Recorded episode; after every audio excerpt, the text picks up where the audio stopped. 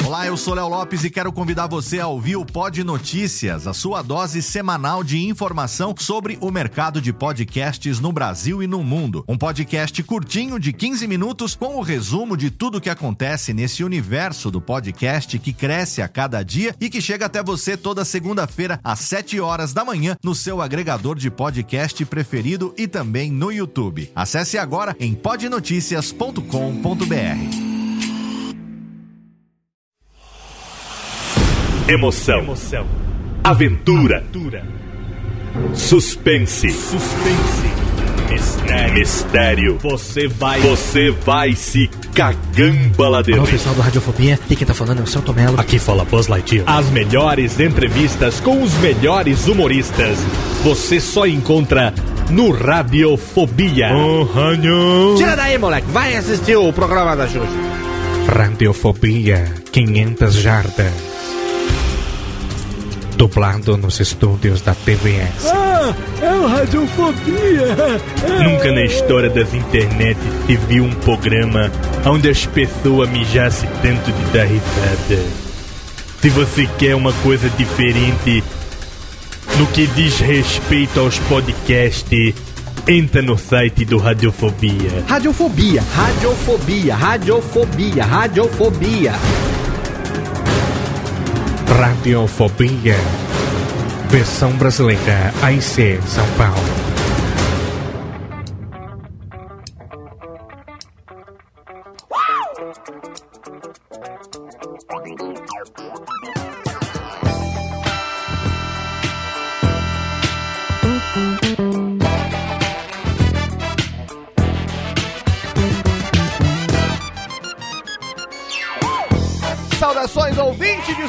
Desocupado, você do mundo inteiro que insiste em ouvir essa bagaça de programa. Sim, você me conhece. Quem sou eu? Quem sou eu? Eu sou Léo Lopes, o gerente da lojinha e é com orgulho da minha tetinha gordinha que eu trago pra você mais uma edição do seu, do meu, do nosso, de Lissa Radiofobia. Lias, lias, lias, lias.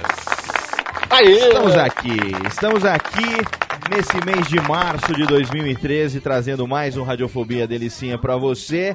Hoje um programa diferente, um programa hoje que vai falar sobre uma obra literária. E para isso eu dispensei os meus queridos incultos integrantes do Radiofobia e chamei para participar comigo ele que havia sido banido desse programa até 2019. Mas eu fiquei sabendo Esse. que rolou aí uma. um- uma. Como chama? Um suborno com a técnica. Diz- diz- dizem que a técnica. Dizem que a técnica teve em Fortaleza e alguém, alguém comeu a técnica. É, e Foi a i- chanchada, não foi eu, não. é, e agora ele mereceu estar aqui nesse programa diretamente de Fortaleza e também do Pauta Livre News. A figura dele, é claro, meu irmão, meu amigo, camarada Carlos Toureques. Yes. É. Bora, Bahia, minha porra, não tem hoje? Vai, vai, minha porra! Bora, o Bahia, povo minha pede, porra. né? Eu É, o tento povo não pede. fazer tem que isso, ter, mas né? fazer Tem o que ter. Marca registrada, Torinho. Marca registrada não se, não se nega. As É pessoas- verdade. Torinho, é que nem o Spock, é que nem o. Spock, tem que falar que é lógico, senão não fica sem graça. Exatamente. Ah, mas exatamente. se o Los Hermanos se recusa a cantar Ana Júlia, porque eu não posso largar o Bora Bem Minha Porra Ah, uma porque você. vida, né? Bom, também que Los Hermanos é uma comparação bem tosqueira que você fez agora, né? Mas até aí. até aí tudo bem, cada um se compara com quem quer, né, Toninho? Não tem como, né? Como Baixar andam, o as, nível, Torinho, é sacanagem, vai. como andam as coisas aí em Fortaleza? Muito calor, muito quente, muitas meninas. Ah, tá, tá calor, tá calor. Não posso falar de meninas, que eu, no momento eu estou enrolado. É mesmo? Mas. Será que essa É, tô- dura? Será que essa dura, Torinho? É, e ela tá ouvindo o programa agora, por É. sinal. Será que, será que, será que essa permanece não? Vamos torcer, né? Espero que sim, velho. Espero que É, sim. sempre assim. Léo, temos que é. tocar umas melódias, tem- temos que tocar umas melódias de amor hoje Temos, pra auxiliar temos o que- amigo temos- Torinho. Logo, logo mais a gente É, vai é. voltar com Ela Love gosta, Songs. ela gosta muito de My Girl, do, dos Temptations, É, a gente vai tocar um Love Songs. Vamos fazer um. Como é que é? Torinho by night, by night. Vamos fazer um. Vamos fazer um Torinho by night logo mais. Exatamente. Torinho, quero agradecer você por ter aceito o meu convite para gravar esse programa hoje. Eu sei, Isso. eu sei que você. de sair com ela, por sinal. Eu, obrigado, obrigado senhora Tourinho também. Eu sei que você adquiriu recentemente Filhos do Fim do Mundo, já está aí na sua cabeceira. Sim, o prefácio é muito bom, que foi a única coisa que eu li até agora. E você viu que o livro já teve um, teve um, teve um vídeo teaser já na internet, inclusive o link está no post, né? O, o curta-metragem de Filhos do Fim do Mundo que deu um teaser. E aí eu precisaria chamar alguém que tivesse, Torinho, o um mínimo de diálogo pra gente poder fazer um programa um pouco acima do nível de retardamento mental que nós estamos acostumados a fazer aqui nesta bagaça. Então eu agradeço a você que aceitou esse meu convite nessa noite. Técnica, por favor, palmas pro Torinho. Muito obrigado, Torex. Palmas pro Torinho. Muito bem. E agora sim, eu convido o nosso querido amigo, ele que esteve aqui no Radiofobia número 35, olha só, há muito tempo atrás, há mais de 70 programas ele esteve aqui para falar de um tema totalmente fora de sua temática. Ele que veio aqui falar sobre férias frustradas. Hoje ele volta finalmente agora um convite. Demorou, né, Léo? Demorou um convite para honrar a esse cara que é muito meu amigo, como diria Laurito, né, Laurito? Esse cara é muito meu amigo, pô. Exatamente, muito amigo meu, muito amigo de Laurito também, que mora em Hollywood, Califórnia, em Los Angeles, Califórnia. Ele que é cineasta, ele que é um jornalista de altíssimo garbo e elegância e que agora está enveredando para o mundo literário. Estou falando de ninguém menos do que o pai da Ariel, meu querido amigo diretamente de SOS Hollywood, Fábio Madrigal Barreto Lesles. Yes. Obrigado, Elias, meu amigo Léo. Fantástico bom. aqui. Demorou pra me chamar de volta, Exatamente, hein? Tava mas- louco pra voltar pra casa. Eu estava esperando o lançamento de Filhos do Fim do Mundo.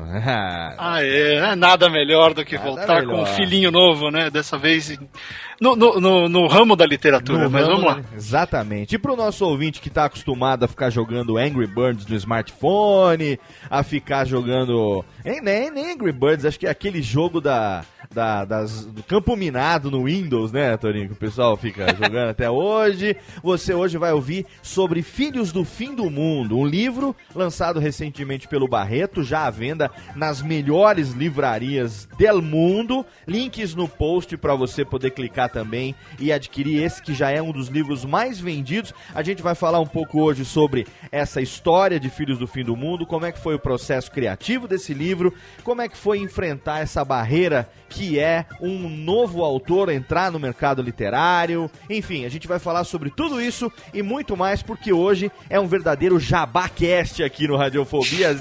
Nós estamos recebendo o Barretão direto de Los Angeles e vamos falar de Filhos do Fim do Mundo porque é uma história foda pra caralho. Não é porque o Barretão é muito meu amigo nem do Laurito não, mas a história é foda pra caralho e merece toda essa atenção, merece um programa especial. Então a gente aproveita esse momento agora, esse finzinho agora de mês, é metade de mês ainda, né? Mas nesse Metadinha momento agora que já passou o carnaval, o ano tá começando e a gente tem aí uma história muito bacana, muita coisa boa vindo no mercado literário esse ano e é muito bom que um amigo nosso, né? Mais um amigo, né? A gente tem vários amigos aí que são autores, né? Tem o Dudu, Eduardo Spor, tem o nosso amigo Barretão, agora também Afonso Solano enveredando pela literatura. Enfim, é bom que os amigos comecem a fazer essas novas atividades. E o Radiofobia e outros podcasts certamente também, mas o Radiofobia tá aqui para abrir as portas e agora hoje tirando totalmente a nossa linha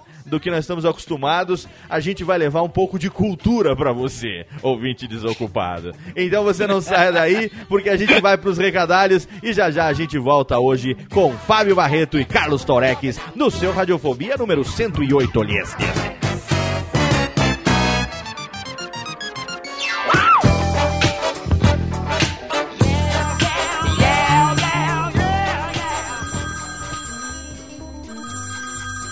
Alô? Não, meu pai tá assim. Ah, mas ele não pode atender. Ele tá ocupado, tá fazendo totô. Eu vou anotar. Fala aí. Nossa, é? Puxa vida, hein? Ah, tá bom. Pode deixar que eu falo. Tá, tchau. Ô pai, tem recado aqui, ó.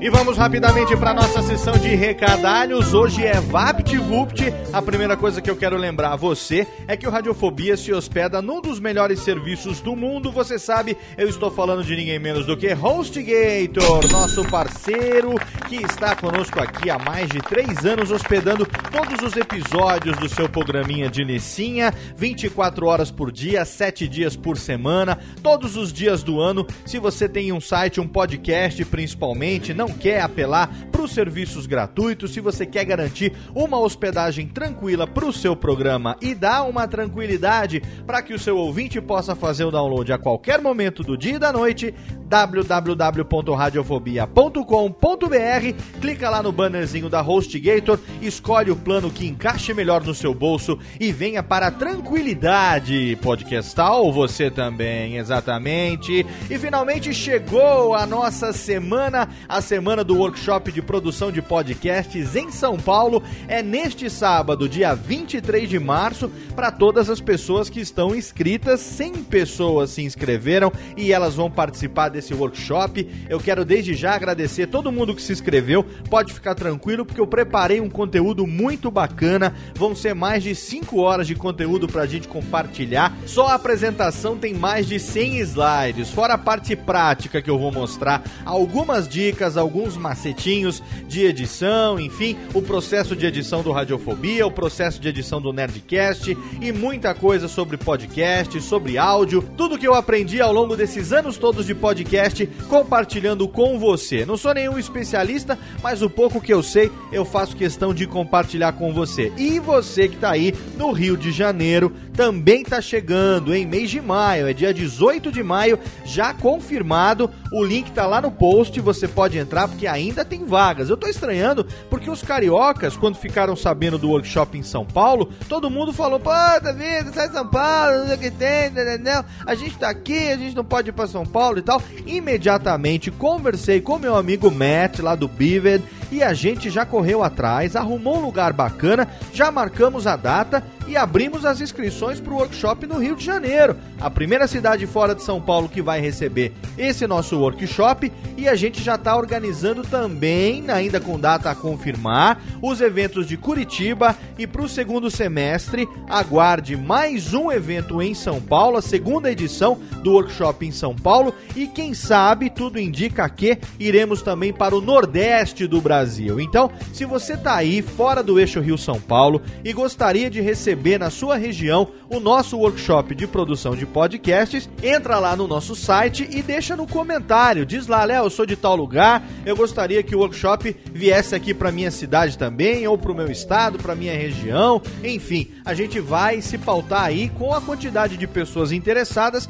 e podemos organizar sim, por que não, em qualquer lugar do Brasil, desde que as pessoas realmente estejam interessadas. Foi assim no Rio de Janeiro mas eu tô achando que os cariocas estão devagar, em comparado com São Paulo, onde nós vendemos 100 vagas em menos de uma semana. A gente já tá aí com duas, quase três semanas com as inscrições do Rio de Janeiro abertas e ainda tem muitas vagas lá. Eu não sei o que está acontecendo. Onde estão os podcasters cariocas? Ou será que o pessoal do Rio de Janeiro ainda não está sabendo do nosso workshop? Pois, se você não está sabendo ainda, fica aqui o recado. E se você já sabe, espalha pros amigos. Dia 18 de maio de 2013, workshop de produção de podcasts também na cidade do Rio de Janeiro. Siga o Radiofobia no Twitter, arroba Radiofobia, facebook.com barra Radiofobia Podcast, nossa empresa Radiofobia Podcast Multimídia, editando Nerdcast, muita gente interessada no nosso serviço de consultoria,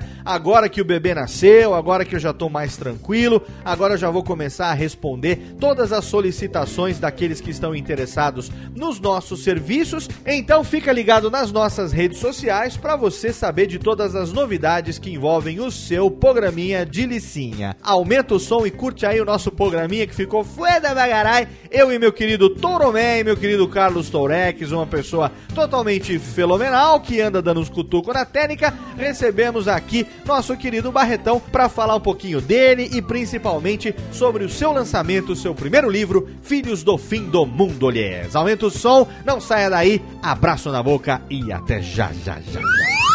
Radiofobia. Radiofobia.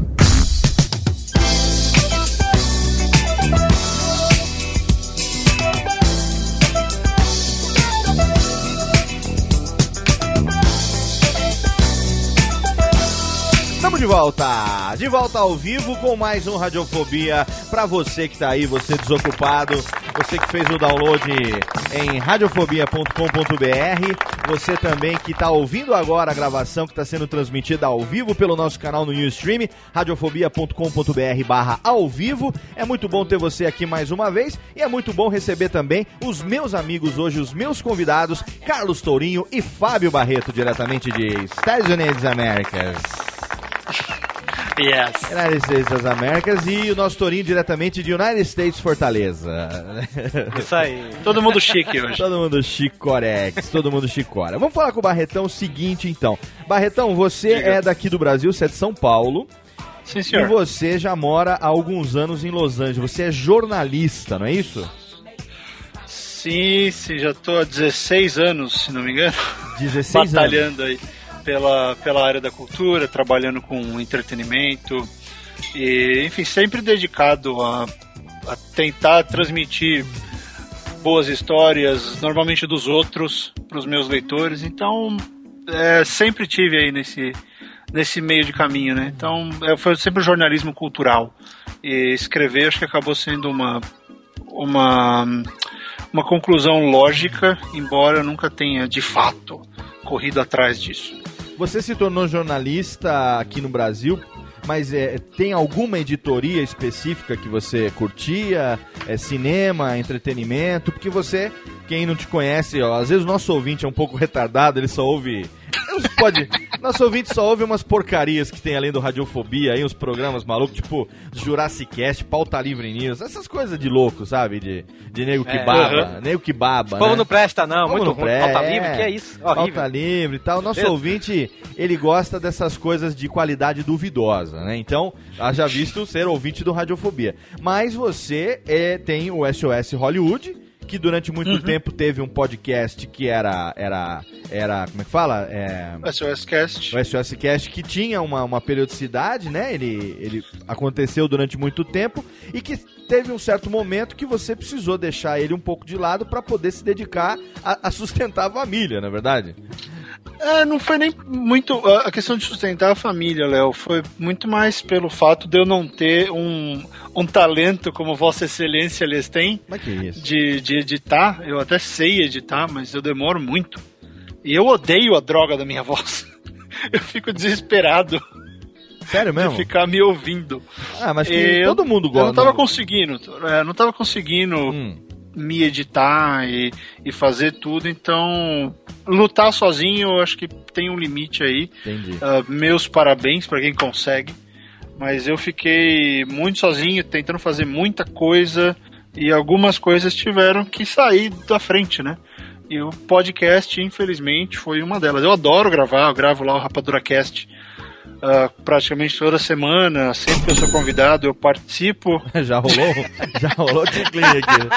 Até ele Tem que ficar esperto com o Léo, ele A- tá ali com a mão no... Não sou eu, não, é a Técnica. A Técnica tá aqui embaixo da mesa e tá me olhando torto. Eu acho Essa que esse programa. A Técnica, essa filha da mãe, que dizem que deu pro Torinho, né? Olha, já tá me ameaçando de morte aqui já. Dizem que a Técnica deu pro Torinho, então é, é por isso que ele tá aqui, porque o Torinho tava banido do, do Radiofobia até 2019, né? Pois é, eu Aham. ouvi essa história. É, a gente brigou. Na verdade, na verdade, a gente se odeia. Eu não gosto do Torinho, ele não me suporta. Nós temos um. Assim, é praticamente Azagal e Jurandir Filho, assim, é uma coisa. é uma coisa assim de alma que não cruza mesmo, Pô, sabe? mas pro Azagal odiar o Jurandir, ele tem que estar acordado, né? É, então, mas é uma coisa É, então. de alma que não cruza, sabe? Não, não cruza mesmo. mas eu, eu, eu tolero o Torinho porque, enfim, ele, ele quebra o galho quando os integrantes são dispensados, entendeu? É, e também Ah, porque eu dou audiência, sabe? É, eu dou ele dá audiência, audiência, tenho- ele tá muitas mentions, né? Na verdade, na verdade, a única coisa que salva o Torinho é que todo ano ele me dá uma garrafa de uísque, aí fica tudo certo. Ah, é suborno descarado É mesmo. lógico, a gente faz isso aqui pra ganhar dinheiro, não é pra se divertir, né? Ah, mas é que nem o jornalismo, né? Você perguntou da, da editoria, eu fico lembrando que várias vezes eu fiz matéria de jabá no Estadão e eu nem sabia, besta. Jornalista novo, estagiário, todo É. feliz, idealista. Sim. Aí você ia lá Você fazer sabe- matéria você da sabe que eu- churrascaria da esquina. Ah, Você sabe que eu E quem conheci o ganhava Barretão dinheiro e o antes churrasco era o do... editor. né? peraí, o Fala, editor ganhava o dinheiro do churrasco e você ia fazer É, a e- matéria. É, e você mal ganhava o almoço de graça. né? Exatamente. É isso mesmo que acontece. Você sabe que eu conheci o Barretão. Você sabe que eu conheci o Barretão antes do. do SOS Hollywood, antes do Rapador, essas coisas, né? lugar. Não, não sei. Eu tenho um. Eu tenho uma. uma é, tem uma. Tinha uma revista antiga, né, velho, que infelizmente já não tá mais em circulação, que era do grupo da Super Interessante, que era Flashback. Aham, eu lembro. E eu. Nossa. E eu, eu até hoje eu tenho essas revistas guardadas aqui, porque eu acho as revistas muito legais. Aí tem uma matéria com colecionador de action figures de Star Wars, antigonas e tal, né? E o colecionador é o Barreto. Olha aí. Nossa, Toro, eu nem lembrava dessa, cara. Tá vendo só? Pois é, se quiser depois eu tiro, a- eu tiro a foto aqui e posto pra botar no. Pô, bacana. E isso é do quê? Isso é do tempo quando eu ainda tava criando lá o Conselho Jedi São Paulo, fã clube de Guerra nas Estrelas, e no tempo da JediCon.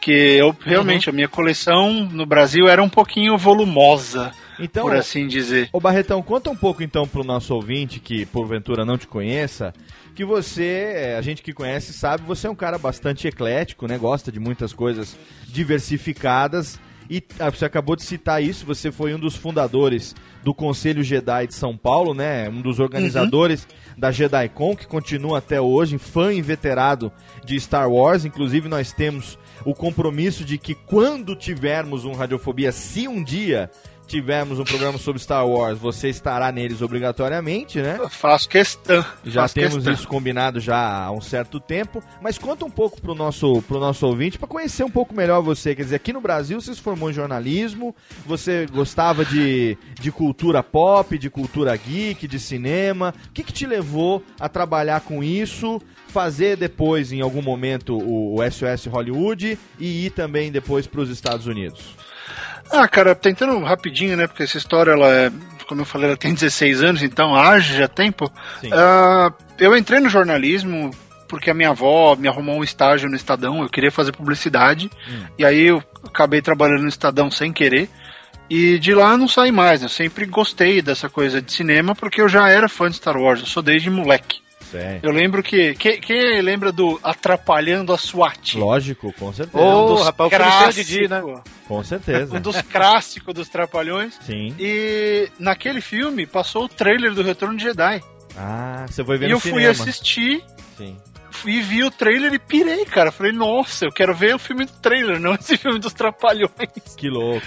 E, e começou lá, e eu sempre gostei disso, eu sempre, ah, sempre fiz muita coisa de Star Wars, de Star Wars antes de, de começar na faculdade, e foi meio que inevitável transitar para a cultura, né, para trabalhar com cinema, com literatura, com música. Eu cobri música por muito tempo, entrevistei o Paul Stanley do Kiss, entrevistei o Bruce Dickinson umas três vezes, eh, entrevistei, sei lá, Eagle Eye Cherry, entrevistei o Lou Reed, fiz um monte de gente forte da música, eh, porque a gente acabava cobrindo tudo, cobria teatro, ah, fazia matéria de montagem teatral na igreja, tinha um caderno. Nesse no- momento, nesse momento É. eu estou rasgando meu cu com a unha de inveja aqui, mas tudo bem.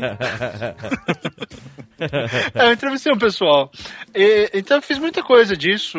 É, tinha uma vantagem, né? Porque eu era. eu falava inglês e quase ninguém na redação falava inglês, o que era meio assustador, porque os jornalistas.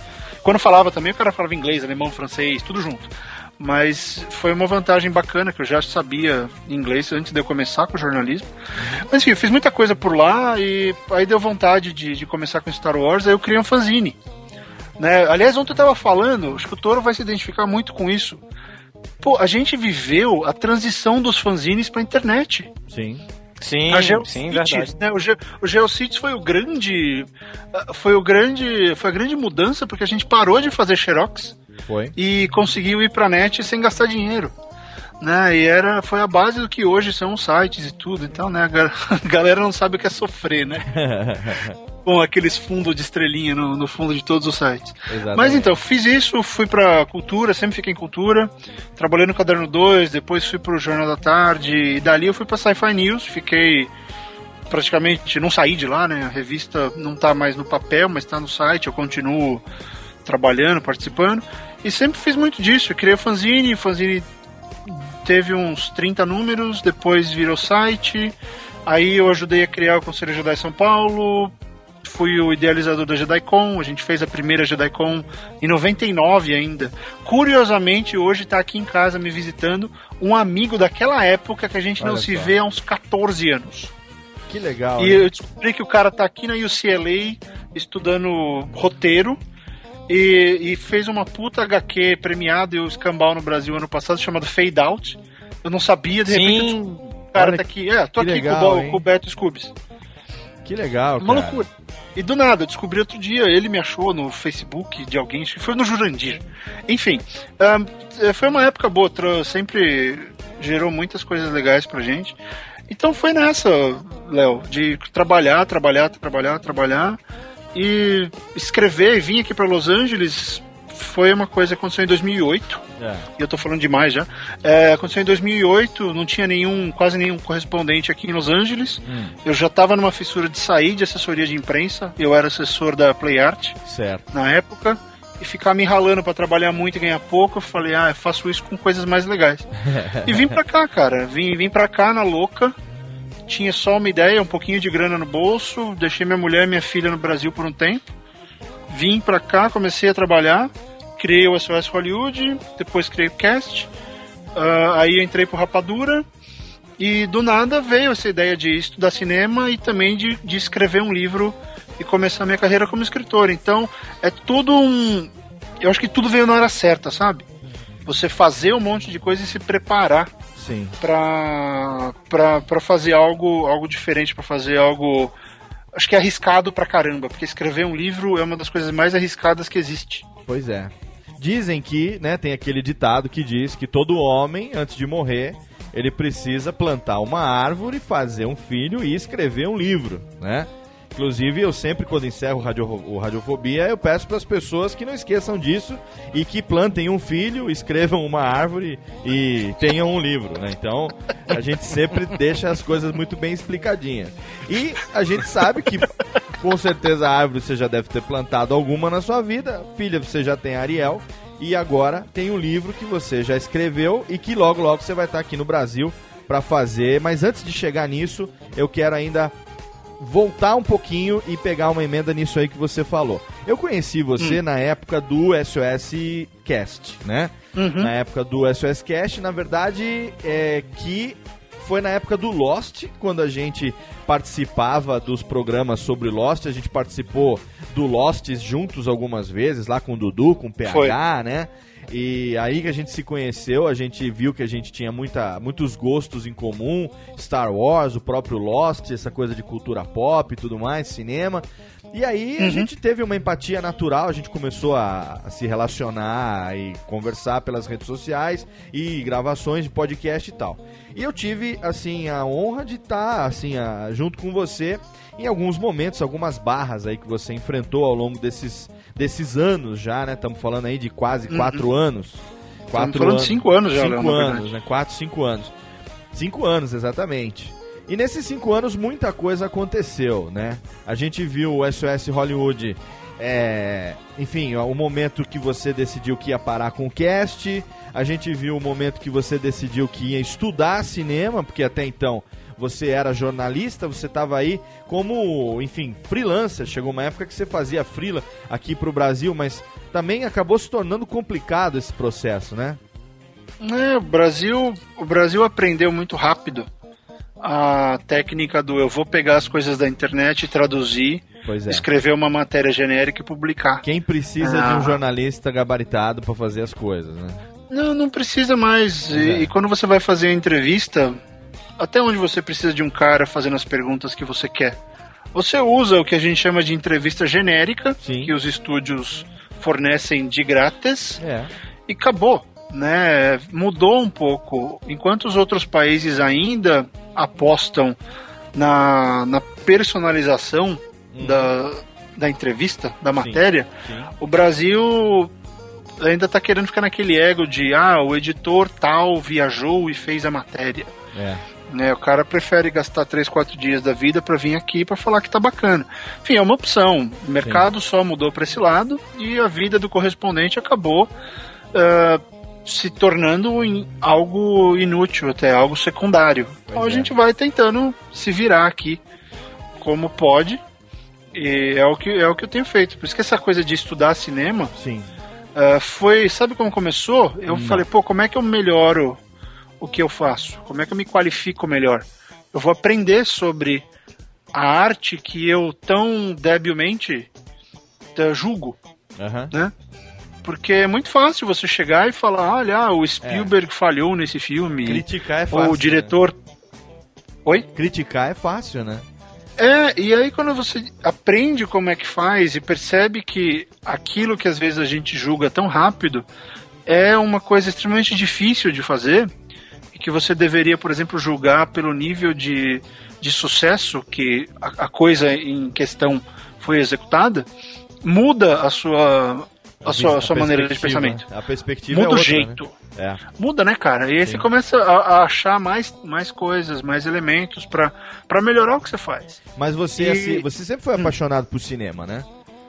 Sempre fui, sempre fui, Então mas aí- nunca pensei em fazer filme. Então, mas aí Tanto- você, enquanto batia a cabeça aí entre o que, que eu faço, o que, que eu faço, quais as oportunidades que, que tem pra mim, surgiu essa, porque você tá na capital mundial do cinema, por que não aproveitar e fazer, é, enfim, esse curso também, né? Entender melhor isso e quem sabe até vir a trabalhar com isso. Ah, com certeza. Foi, foi interessante, porque ia me dar um pouco mais de, de base pra fazer as entrevistas. E, cara, eu não tenho medo de mudar. Eu já fui professor de inglês, eu já trabalhei como jornalista, já trabalhei como editor de livro, já trabalhei como revisor, já fiz tanta coisa. Por que não ter mais uma qualificação? Né? Por que não aprender uma coisa nova? E acabei fazendo algo que eu sempre gostei. Eu comecei a fazer os filmes e estão indo bem. A gente tá, ah, pelo menos eu e minha esposa, a gente tá apostando bastante nisso. E vamos ver onde vai me levar, né? Ah, o livro é fundamental para conseguir um pouco de força, para poder continuar fazendo enfim, mais livros e mais filmes. E aí você começa a descobrir que tem tanto brasileiro estudando aqui com esse mesmo pensamento que dá até ânimo. Dá até aquela empolgação de pensar, pô, tem uma galera que tá realmente levando a coisa a sério. E querendo fazer o trabalho e fazer cinema bacana no Brasil, sabe? Isso é legal. É, né? é, é, é bom, é empolgador saber disso, é empolgante. Muito bacana. E que momento foi que você decidiu que você ia escrever um livro? Você já tinha essa vontade? Você já tinha a história na cabeça? Porque eu vou fazer uma confissão aqui pra você. Faça. Eu sou também um escritor frustrado, não porque eu nunca enveredei pra publicar, mas eu tenho minhas crônicas, eu tenho meus romances policiais, tá tudo aqui arquivadinho, guardadinho. Já participei de alguns concursos literários, ganhei alguns concursos literários também. Então é um sonho que eu tenho também de um dia escrever um romance, mas é uma coisa de apaixonado por Agatha Christie, por Sherlock Holmes, né? Uma coisa mais de um romance policial, tem os personagens e tudo mais. Eu não sei, acho que todo mundo que é envolvido com cultura em algum momento, acho que o Torinho deve compartilhar esse desejo também. Todo mundo que é envolvido com cultura em algum momento tem vontade de um dia escrever um livro, né, cara? É um negócio bacana você falar, pô, né, eu escrever, eu tenho algumas crônicas minhas em algumas coletâneas, mas não um livro onde eu tenha o meu nome na capa, história é minha e tal. Que momento foi que você decidiu, não, eu vou pegar uma história que eu já tenho ou eu vou criar uma história e vou fazer um livro? Como é que foi a, a, a, a esse esse embrião do Filhos do Fim do Mundo? Eu vou responder outra pergunta antes, Léo, Hum. que você fez nesse meio. Sim. A- a- sabe a questão de escrever um livro e quando, você- quando chegou aqui, eu peguei o livro na mão, foi uma das coisas mais fantásticas que existiram, porque embora a galera fique, ah, e-book é melhor, e-book isso, e-book aquilo, eu sou da geração do papel. Ah, eu também. Ver um livro, poder segurar o livro e falar, eu fiz isso aqui, isso aqui existe porque eu dediquei X mil noites, eu fiquei me matando, alguém acreditou nesse livro e hoje ele tá aqui na minha mão. É. É, é- é um negócio assim, é indescritível, só fazendo mesmo. Então eu acho que a gente acaba fazendo, querendo escrever um livro por causa disso. Desse momento do, olha só, eu realizei isso. Acho que não tem nada mais recompensador do que você segurar um livro e ter a noção de que aquilo é uma realização sua. É, Foda. é algo que, que você fez. É a mesma coisa quando sai uma matéria numa grande revista, ou quando, enfim, você faz alguma coisa sólida. Eu acho bacana pra caramba a internet, você sai, sei lá, num portal, na capa do portal, mas, pô, o, o- a realização física, ela tá ali, ela é palpável. E, e o nosso mundo tá ficando cada vez mais. Dif- tá ficando, ficando cada vez mais difícil você ter alguma coisa palpável, alguma realização palpável. Sabe? Você edita o Nerdcast. Sim. É, é palpável. Você não consegue. Né, ele, não, ele não existe assim. Ele é uma realização Sim. fantástica, mas é- é uma relação diferente. É. Quando né, você não consegue pegar, ele não é um disco. É, não sei, acho que pelo menos a nossa geração, e até fala um pouco, né, Toro? Só eu falo. A nossa geração ainda é ligada muito à coisa, à coisa física. Não é? Sim, Com verdade. certeza. Eu concordo em gênero, número e grau com isso aí. Eu, eu adquiri recentemente um tablet, né? Mas. E eu adquiri na intenção de, de ler livros, sabe? De ler mais livros, ler mais quadrinhos. Mas assim, eu consigo ler quadrinhos no tablet, mas não consigo ler livros. E eu, eu, eu tenho uma paixão tão grande por livros, velho. Eu, eu gosto até de. Cara, tem, acho que um dos melhores cheiros que existe na face da Terra é cheiro de livro novo Né? sabe? Você, você abre aquele cheiro assim, você até espirra um pouquinho, né? E. Cara, do coisa. Mas e. Torinho e- discutindo as cheiradas. É. Mas, cara, e, e recentemente, né, velho, eu- a gente, tanto eu quanto o PH que faz o, o Iradex comigo, né? Uhum. A gente recebe muitos livros, né? E eu, eu gosto disso porque, apesar da pegada do, do Iradex ser uma. tô dando um jabá aqui do Iradex, olha só. E cadê a técnica? A E- técnica tá aqui, eu deixei ela de castigo, agora ela vem correndo. Olha aí. Depois da última tá escorregada, esperta. depois da última escorregada, ela tá com medo de apertar o botão. E aí a gente recebe muito. A gente recebe, a gente recebe muito feedback, porque a gente fala do, do- tanto de quadrinhos como de literatura, cinema, games, essas coisas, mas o forte da gente, é, dos- pelos nossos espectadores, né? Por incrível que pareça, é literatura. E aí é legal de ver isso do, do, do povo, que quando a gente não fala assim de um determinado livro, é, ou então não fala de livro no vlog, né? É, o povo fica assim, pô, aí, ó, você não fala de livro nesse negócio, tem tanto livro desse assunto que é bom e tal. É. Cara, isso é muito legal ver que as pessoas estão procurando ler mais, sabe, velho? E, pô, teve até o Pauta Livre News, quem é ouvinte do Radiofobia e conhece a gente, sabe que a gente é um podcast escrachado, de humor e tal. E teve um episódio recente que a gente fez de indicação de literatura. Cara, eu fiquei tão feliz com os feedbacks, velho, de, de gente que é, gostou é, da- do, do- podcast, que foi procurar livros. Toda hora a gente recebe, até hoje, já tem uns 10 episódios que esse podcast foi lançado. E até hoje a gente recebe uma menção lá no, no Twitter do Pauta Livre dizendo: Ó, comprei esse livro por causa de vocês e tal, porque a gente indicou vários livros lá, né? E isso é muito legal, velho. In- Incentivar a leitura pras pessoas, velho. Com certeza, E, e cara. Toro, sabe por que isso faz todo sentido? E aí tem, tem a ver também com o que o Léo descreveu sobre a relação dele com o livro. Que a literatura, acho que dif- diferente do cinema, ela é o meio mais democrático que existe de cultura. Porque você vai na livraria e você escolhe exatamente o que você quer. É. Sabe, você quer ler um livro da Agatha Christie, ou você quer ler um livro parecido com a Agatha Christie, mas escrito pela perspectiva de um jovem, você vai achar. Porque, felizmente, a, a literatura, embora ela, ela sofra um bocado com, com vendas, né? Porque só vende. ah, por exemplo, só- só tem vendido bastante aqueles romances sobrenaturais teens, mas você possibilita a qualquer um se expressar com um custo muito mais baixo do que o cinema. Então você tem uma pluralidade maior de, de títulos, de estilos, de histórias a serem contadas do que o cinema. O cinema você tem que investir no mínimo 80 mil dólares para fazer um filme. É. Qualquer filme. E a literatura você gasta um terço disso e faz um livro. Uhum. Né, um livro grande e tal. Então ela te permite ir a qualquer mundo, v- visitar qualquer época. E, e isso acho que transforma, sempre vai fazer da literatura uma coisa necessária, porque ela é o primeiro contato que a gente tem com o fantástico, ou com a história, ou com outras visões. É. Sei lá, não sei de vocês, mas eu lembro a primeira vez que eu li um livro, eu fiquei pirado, porque caramba, olha, essa pessoa pensou numa coisa que eu nunca imaginei. Sim, com certeza. Te E leva para um universo, né, cara? Que louco! Com certeza. Porque naquela época eu não sabia que alguém tinha escrito o filme. Certo. Não, a, a função do roteirista não existia pra mim. Sim, sim. Pra mim, alguém filmou aquilo ali, o cara teve a ideia, eles Tava foram lá, pronto, todo né? mundo É. encenou, né? Aham. E, e- mas o livro não, alguém escreveu todas aquelas palavras naquela ordem. Caramba, que loucura! É louco, né?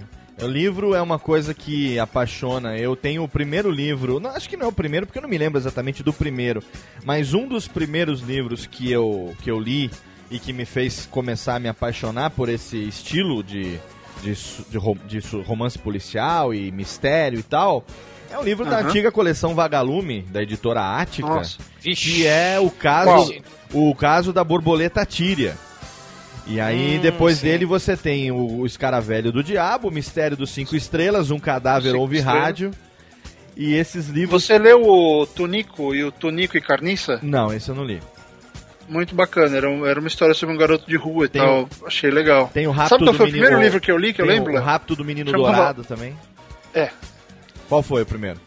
Eu li um livro chamado João de Barro. Era um livrinho, devia ter umas 15 páginas sobre um João de Barro construindo a casinha. Ah, que legal. E aí a escola levou a gente na Bienal e eu fui lá pegar o autógrafo da autora. Olha que joia. Pô, imagina, que, que louco que era isso. Eu já consigo lembrar daquela autora, não lembro o nome dela, mas. Poxa, fui até a Bienal pegar o autógrafo de uma escritora de um livro infantil. Você saber que foi ela que botou aquelas palavras ali, que as ideias saíram da cabeça dela, né, cara? É, É, foi muito bacana. foda isso. E agora a gente Você tem... fala- falou agora, Léo, da série Vagalume, né? Sim. Quando eu era criança, eu, eu sempre tive essa coisa assim, meio com coleção, sabe? De, de- Quando eu tinha uma coisa, eu queria ter tudo. E como eu era filho de papai, meu pai me dava sempre o que eu queria. Olha. Sabe? eu, eu, eu não tinha só o He-Man e o esqueleto, eu queria, eu queria ter o castelo de Grayskull logo de uma é, vez, né? De uma vez. Sabe? Então. Aí, e, e eu teve uma época que eu era fissurado em livro quando era mais, mais novo, né, velho? E eu me lembro que teve um Natal que eu ganhei uns 5 ou 6, sei lá, livros da série Vagalume. Eu tinha uma coleção de livros da série Vagalume, acho que ainda tá lá em Salvador até hoje. Mas, pô, é, é- foi o que pra- praticamente assim moldou meu caráter. Aqui, uma porrada assim, Sim. você falou aí. A borboleta tíria, o, o escaravelho Aham. do diabo, o cadáver ouvir rádio, a ilha, a Ilha Perdida. Quem A não leu a Ilha Perdida, pelo amor de Deus? Aí o, mini- É. o Mistério é. dos Cinco Estrelas, o Rapto do Menino... Do garoto, o Rapto do Garoto de Ouro. É. Isso, que é Marcos Rey, né? Se eu não me engano. né? Marcos, Reis. Eu tenho- Vocês chegaram a ler A Montanha Encantada? Não, não li a Montanha Hum, Encantada. não. Primeira vez que eu ouvi a menção anões dentro de uma montanha acumulando riqueza. O primeiro livro de fantasia que eu li eh, foi um livro brasileiro. Olha que coisa. A primeira fantasia que eu li foi uma fantasia nacional chamado A Montanha Encantada. Que legal, cara. Pô, e é, Eu vou até que descobrir. Eu vou descobrir o nome da o autora. nome da autora. Veja, é que foi o a interessante é que esses livros da coleção Vagalume eram todos de autores nacionais, né, cara? E muitas vezes Hum, eles não, essa aqui era da Cachorrinho Samba. A Montanha Encantada era da Cachorrinho Samba, que era a outra, Outra editora. a outra coleção. Da, de, de Maria José Dupré. Olha aí. também da Ática. Da Olha só, primeiro Ática livro de também. fantasia que eu li, A Montanha Encantada. A primeira vez que eu fiquei imaginando um anão dentro de uma montanha fazendo coisas indevidas. E muitos livros Aí, deu- desses aí eram... depois você foi ler Senhor dos Anéis e achou que o Tolkien tava plagiando ela, né? Muitos livros desses eram escritos por autores que tinham outros pseudônimos e eles acabavam escrevendo várias histórias com pseudônimos diferentes, né? E é muito Uhum. bacana isso, é muito bacana. Mas o legal de citar, que eu citei exatamente por essa razão, é que hoje eu tenho esses livros, eu comprei esses livros é, no, no sebo, né? Da coleção original, da coleção Vagalume, e hoje meus Hum. filhos estão lendo esses livros. Então isso é que é muito bacana, Show. o fato de eu poder passar algo que me influenciou pra eles. Lógico que se eles vão gostar ou não, vai ser de acordo com a curiosidade, de acordo com o livre-arbítrio deles. Mas o fato de eu ter isso na mão hoje, é fisicamente, o livro antigo aí da década de 80, e poder propiciar essa leitura pros meus filhos, pelo menos pra eles experimentarem e aí tomarem a decisão se vão gostar ou não, né? Mas, e pra mim também, o fato de eu ter isso aqui comigo, como, como uma lembrança, né? Como algo que eu até, depois que eu comprei, eu reli. E aí você vai ver como as histórias eram inocentes e como hoje, né? Você com, com 40 anos de idade vai ler aquilo ali, você fala, nossa, que, que, como eu me apaixonei por isso e eu lendo agora de novo, você vê que é uma história inocente, é, né? Até bem ingênua, vamos dizer assim mas que para uma criança de 10, 11 anos era, era um universo todo de mistério que Era se épico, abria né? ali. É, com certeza, Uhum. com certeza. Ô, Léo, deixa eu te perguntar. Os seus filhos, eles pedem pra você ler a história? Eles pediam mais quando eles eram um pouquinho mais novos, pra eu ler a história ali antes de dormir e tal. Agora a mãe lê também, ainda lê um pouco, né? A gente parou um pouquinho agora por causa do bebê, mas certamente a gente vai retomar isso depois. É, porque essa semana, essas duas últimas, as últimas três semanas, na verdade, tem acontecido algo muito legal. Porque eu comprei um livro do Neil Gaiman para Ariel, Hum, o Odd e os Gigantes de Gelo, é. Que eu não fazia ideia que tinha ligação com Thor. Eu só comprei porque era uma fantasia, era infantil e era do Neil Gaiman. Eu falei, vou comprar para ela. é. Eu comecei a ler, nós, nós lemos um capítulo por noite. Aham. A melhor coisa é todo dia ela deita na cama e vira pra mim. Lógico, ela fala inglês, né? Mas ela vira, papai, lê o Odd e o Gigante de Gelo pra mim. Legal. Que legal, É a cara. melhor coisa, porque ela certeza. tá na história, ela quer saber o que tá acontecendo, ela quer entender, e ela- agora ela já sabe o que é Asgard, ela já sabe quem é Odin, ela sabe quem é o Thor, ela sabe quem é o Loki. É, é uma coisa assim. e, o me- e o melhor de tudo. E o melhor de tudo que ela está lendo Neil Gaiman, né, É velho? lógico. Pelo amor de Deus, é ótimo isso. É outro nível. né? Mas, Olha- porra, eu nunca imaginei que ela. Eu comprei e falei, "Ih, acho que ela não vai gostar, mas vamos, vamos tentar. E, putz, tá sendo fantástico. pô. O primeiro livro de fantasia que ela tá lendo é New Gaiman. É, é histórico, eu tô, eu tô muito feliz. Cara, que legal. que legal, muito é um bacana, eu vou, ter- cara. vou fazer isso com minha filha no futuro, velho. Meu Deus do céu. Muito bacana a gravação hoje do nosso Radiofobia com Fábio Barreto, com o nosso querido Torinho. A gente vai agora pro primeiro bloco de melódias. É claro que as músicas de hoje foram escolhidas pelo Barretão. A gente vai dar uma pausa pro xixi enquanto você ouve duas musiquinhas e daqui a pouco a gente volta agora sim pra gente falar sobre Filhos do Fim do Mundo. Afinal de contas, que história é essa? Da onde que veio essa inspiração? Que catástrofe é essa? A origem disso tudo? Aonde que isso vai parar? Enfim, tudo isso e muito mais daqui a pouco, depois do bloco de melódias. Não sai daí não, já já tem mais. That's great, it starts with an earthquake, birds and snakes, an airplane. Lenny Bruce is not afraid.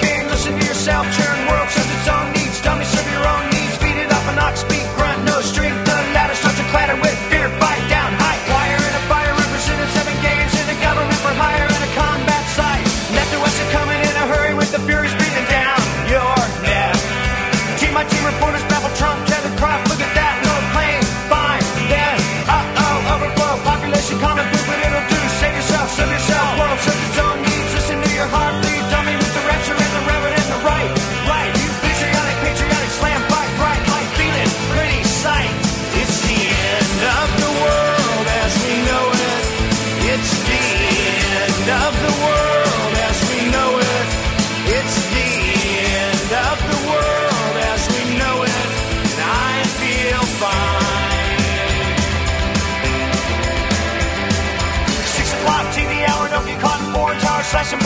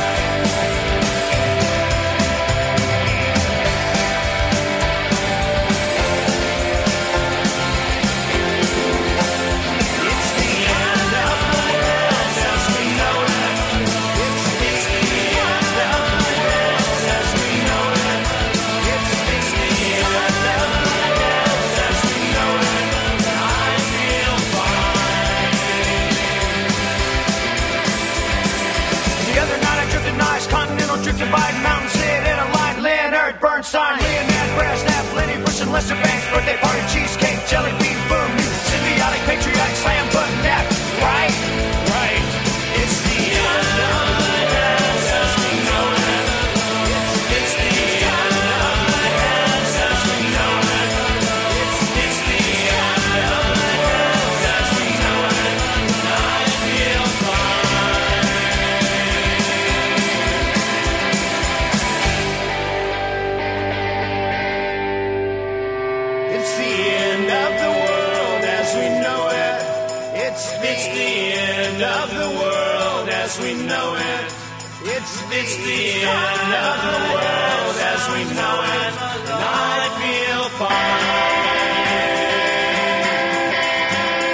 It's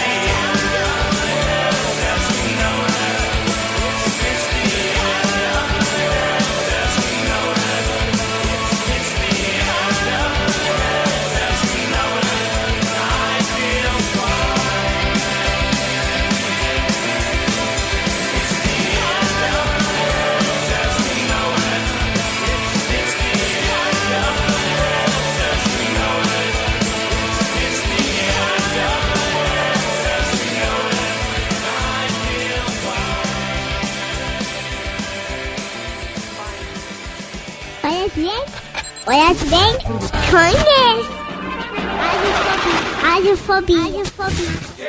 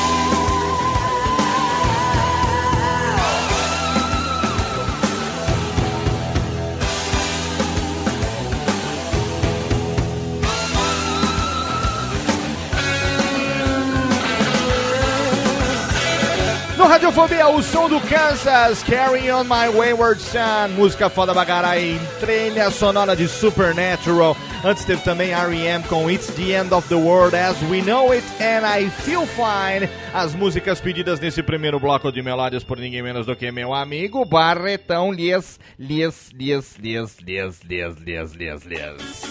Exatamente, estamos de volta. Estamos de volta com o seu Radiofobia, o meu, o seu, nosso queridão bonitinho, o seu programa antiaço de efervescente. Tamo na bagaça.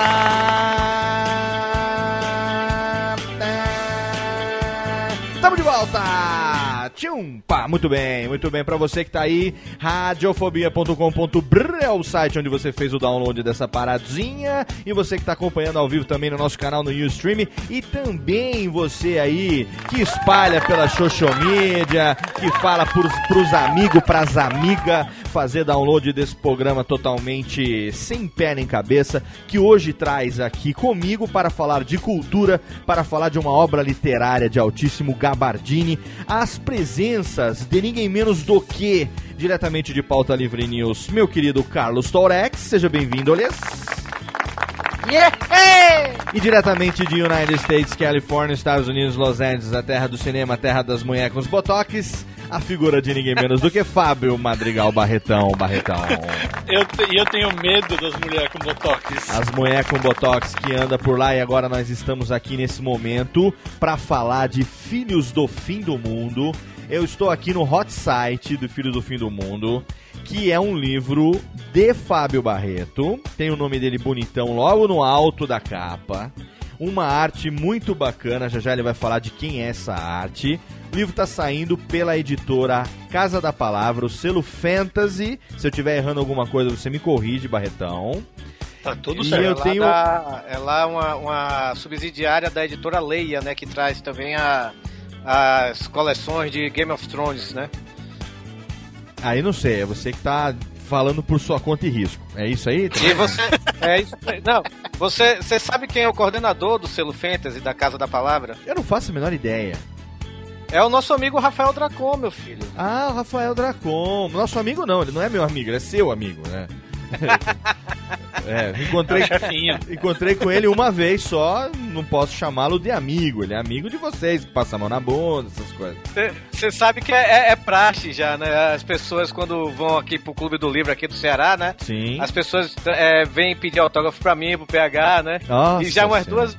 E já umas duas vezes já eu autografei os livros do Rafael Dracon, Ah. né? Já é praxe eu autografar o livro dele. Ô Torinho, é por esse tipo de nojentice que você não entraria mais no Radiofobia, cara, porque eu não suporto. É, é exatamente por aceitar o autógrafo. Torinho. É, não, é, é Não, por- é, ele eu, oferece. eu botei assim, eu botei assim uma linha assim no meu no autógrafo, eu cheguei, Dracon, autografa aqui depois. Não, o Torinho ele oferece autógrafo Léo. pras pessoas. Ele fala: Eu sou o Carlos Torinho, você quer o meu autógrafo? Né? É, ele tava na Campus Party, ele foi pra Campus Party, ele não levou uma mochila, um laptop, não levou nada. Ele levou o smartphone só. E a primeira coisa que ele fez foi sentar no sofá e jogar no Twitter assim: Estou na Campus Party do lado do servidor sentado no sofá. Podem vir pegar autógrafo, meus fãs. E foi isso que ele fez. E foi isso que ele fez. Quer dizer, é, é por esse tipo de coisa que ele tava banido É- desse programa, entendeu? E você via Ô, que Léo, toda hora tinha eu tô- correria, né, velho? O povo É. achava que era É. promoção. A, a que tá soberba. rodando. A soberba é algo que me enoja. A soberba me enoja. O Léo, o Torinho é aquele cara que ele vai lá e coloca assim.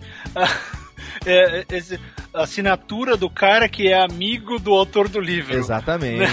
Exatamente.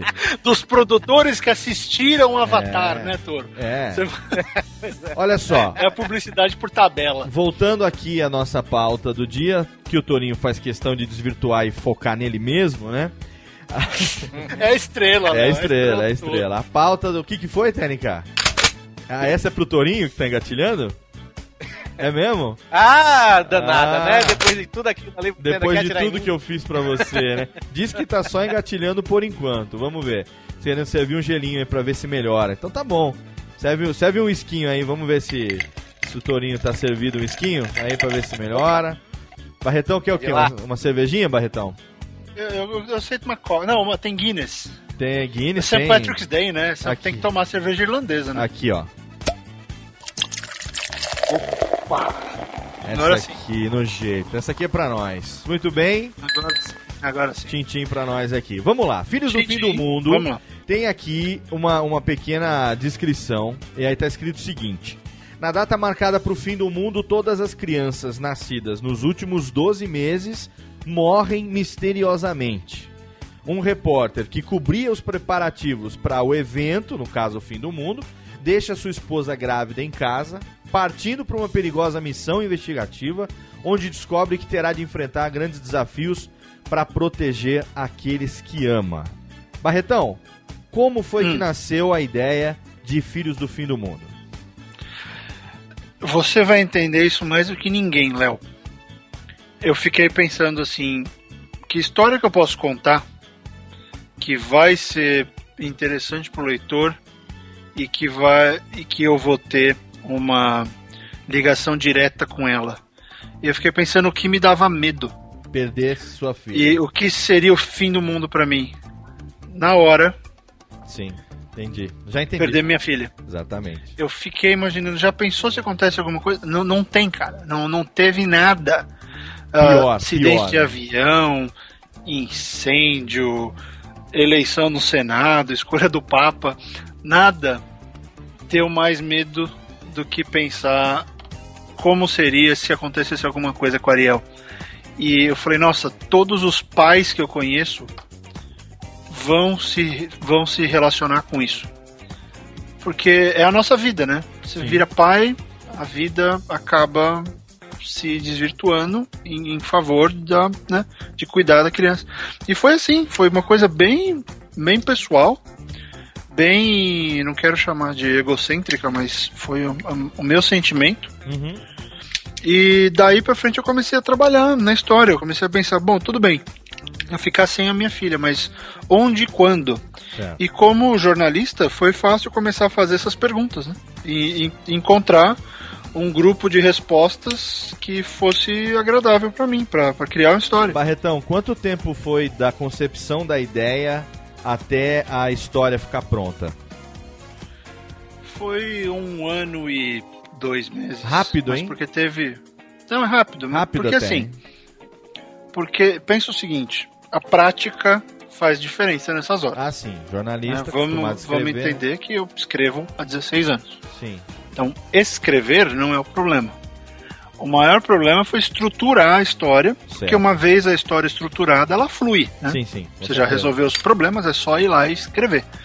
Então, isso levou um pouco mais de tempo, criar essa estrutura, mas teve aí um período de uns seis ou sete meses que eu não fiz nada, porque tinha um problema no meio do livro, eu não sabia como resolver, e eu fiquei um tempão pensando em resolver esse, esse problema. Certo. Daí pra frente, daí para frente a coisa se, se resolveu. Então foi um livro relativamente rápido na execução, mas nada nada, fiquei uns dois anos e pouco pensando nele, f- enfim, tentando chegar em alguma coisa. O processo inteiro durou dois anos e um pouquinho. E o, o fato de, assim, lógico, a gente tem muitos amigos, eu, eu, eu pelo menos conheço muitas pessoas, que têm histórias prontas ou que gostariam de escrever uma história e tal, e de repente sempre esbarra na questão do, da dificuldade de encontrar uma editora. Aí quem é, estuda um pouquinho isso, eu já fiz isso também, por conta do meu desejo de um dia lançar um livro e tal. É, tem Uhum. várias opções de você, enfim, fazer uma produção independente ou buscar uma editora e tal. Como foi o processo de você terminar então a história, tá pronta, você escreveu e aí você encontrar a editora que publicou o seu livro? O, o meu processo envolveu muito desse histórico que a gente comentou, Uhum. porque o Rafael Dracon já me conhecia dos tempos de sci-fi, ele lia as minhas matérias. Certo. E Legal. eu dei uma sorte absurda, porque eu tenho um padrinho na figura de Jurandir Filho, querido. Sim, que tá nos ouvindo Que agora me também. levou. Manda um beijão pra ele, Técnica, que tá ouvindo a gente aqui, o Juras. Cadê? A- Beijão, a, Juras, Técnica seu tá lindo. Com, a Técnica tá com medo de mandar beijo pro Juras por causa do Torinho. Ah, mandou agora. Cadê? Não, Técnica, eu quero que você mande, Técnica. Você. Ah, bom, agora sim. Agora pode. Ah, agora foi. Mas o que, que rolou? ah, Léo. Hum. O Dracon já tava montando a Fantasy e eles, ele tava fazendo um tour com o Jurandir e tal, e eles estavam fazendo vários eventos. De repente o Jurandir pega e fala: pô, o Barreto tem a história dele. Ah, Não quer dar uma olhada? Então, no meu caso, foi via convite. Certo. Né? Eu não tive que fazer aquele processo do ir atrás. Ah, O convite veio, o que me deixou extremamente feliz, porque acho que é a melhor maneira né, que existe. Agora, ó, vou falar um negócio é pra alguém- você, hein, Barretão.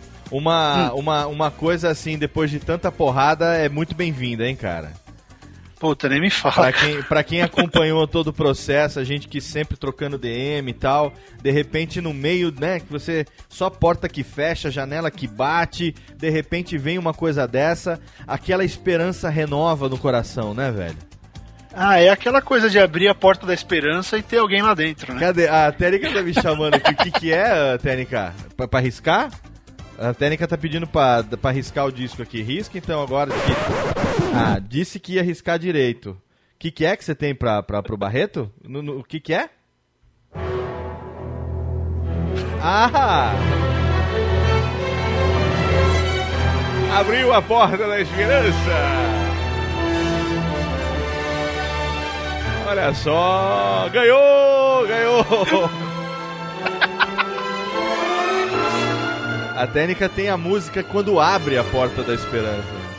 Oh meu Deus, oh meu Deus, por isso que essas câmeras aqui, meu Deus do céu. Olha só, o mini bug chegou. o mini bug. E naquela época que se pedia, né? que ele quer- Ganhou, ganhou o Velotrol. Ganhou, Ganhou, ganhou, o Velotrol. bug, ganhou, ganhou uma, uma muleta, uma cama. Muito bem. Abriu- Não! É, já tô confundindo os programas, né? É, não, Sim! já é outro. Não, não, tá isso aí já é outro. Torinho, é- você vai ser banido de novo, até Isso aí é- 2037, Torinho. É, isso aí é, É, domingo é, no... deixa quieto, deixa quieto, deixa quieto. Domingo no parque, a técnica risca de novo.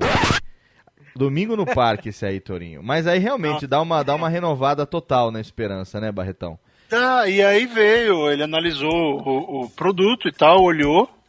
Aí nessa, nessa fase, o lance do livro, do, o lance do filme existir, deu uma ajuda, porque ser um projeto multimídia e, e ter outras coisas em andamento, ser um projeto sério, né, existente, deu alguns pontos extras, então o livro foi aceito e a Que gente legal. começou a trabalhar na, enfim, na edição da história. Então foi, foi um pouco diferente do que costuma acontecer no mercado, mas foi um processo muito legal, porque veio de uma pessoa muito querida e veio numa casa que, enfim, o pessoal que me conhece, que tá ouvindo, sabe que eu não puxo o saco por, por nada, assim, eu sou bem chato com essas coisas. O processo de edição foi muito foda. Foi muito bom. Então foi legal saber que o trabalho estava sendo respeitado, que o livro foi, foi trabalhado com seriedade. Pô, é a melhor coisa que você quer, sabe? Como editor. Essa, essa arte da o capa, Sair bem. essa arte da capa foda de quem é? É de um cara chamado Rico Bacelar. Ele Bra- também fez a. né, ele fez a finalização lá da. Fez a capa do Afonso também. Ah, tá. O Legal. espadachim de carvão. Ah, o mesmo e autor. ele. Mesmo é, o artista, mesmo cara. mesmo artista. cara. Ele é o artista de capa fixo, até onde eu entendi, ele é o cara fixo da Fantasy. Ah, que legal. Ele fez, se não me engano, o Inverno das Fadas da Carol, fez o Fios de Prata do Rafael também. Que legal. Então, ele tem trabalhado lá e, e foi uma capa, capa interessante. Eu tinha outra ideia, só foi uma ideia que cresceu em mim. Eu tinha um outro conceito, mas eles encontraram uma solução boa. E, é legal, porque às vezes o silêncio vende muito mais do que alguma coisa mais específica, né? É, eu, eu não li a história ainda, inclu- inclusive encomendei, meu livro não chegou ainda. É, mas vendo essa capa, eu posso estar errado, aí você me diz, mas a impressão que eu tenho, a ideia que me passa dessa capa é assim: você tem um crepúsculo ali, né? Você tem, é, enfim, o anoitecer, escurecendo, essa ideia da imagem envelhecida, e ali você tem um típico bairro americano, né? Sem, com as casas sem, mu sem muros e sem, sem cercas e tal. E uma cena que, assim, sem criança, sem vida, né?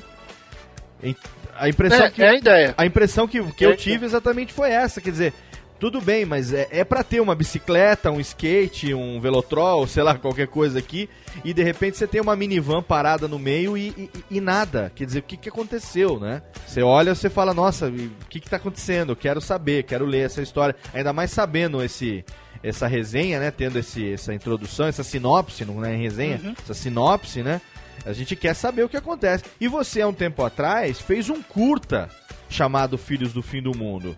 Esse curta, que com certeza tem a ver com a história, quem assistiu identifica imediatamente, né, relaciona as coisas, ele já era no processo, a história já estava pronta ou foi depois? Como é que foi essa... Porque quem vê o curta não- nunca imagina que vem um livro por aí, né? É, depois eu escrevi lá que o curta era o prólogo do livro. Certo, mas E antes não, curta, né? Não, é. O curta, basicamente, ele é a primeira página do livro.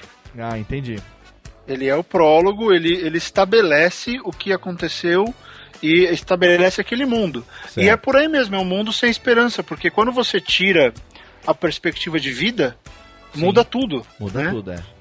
E o que está acontecendo é que as crianças de menos de um ano morreram e as que nascem também nascem mortas.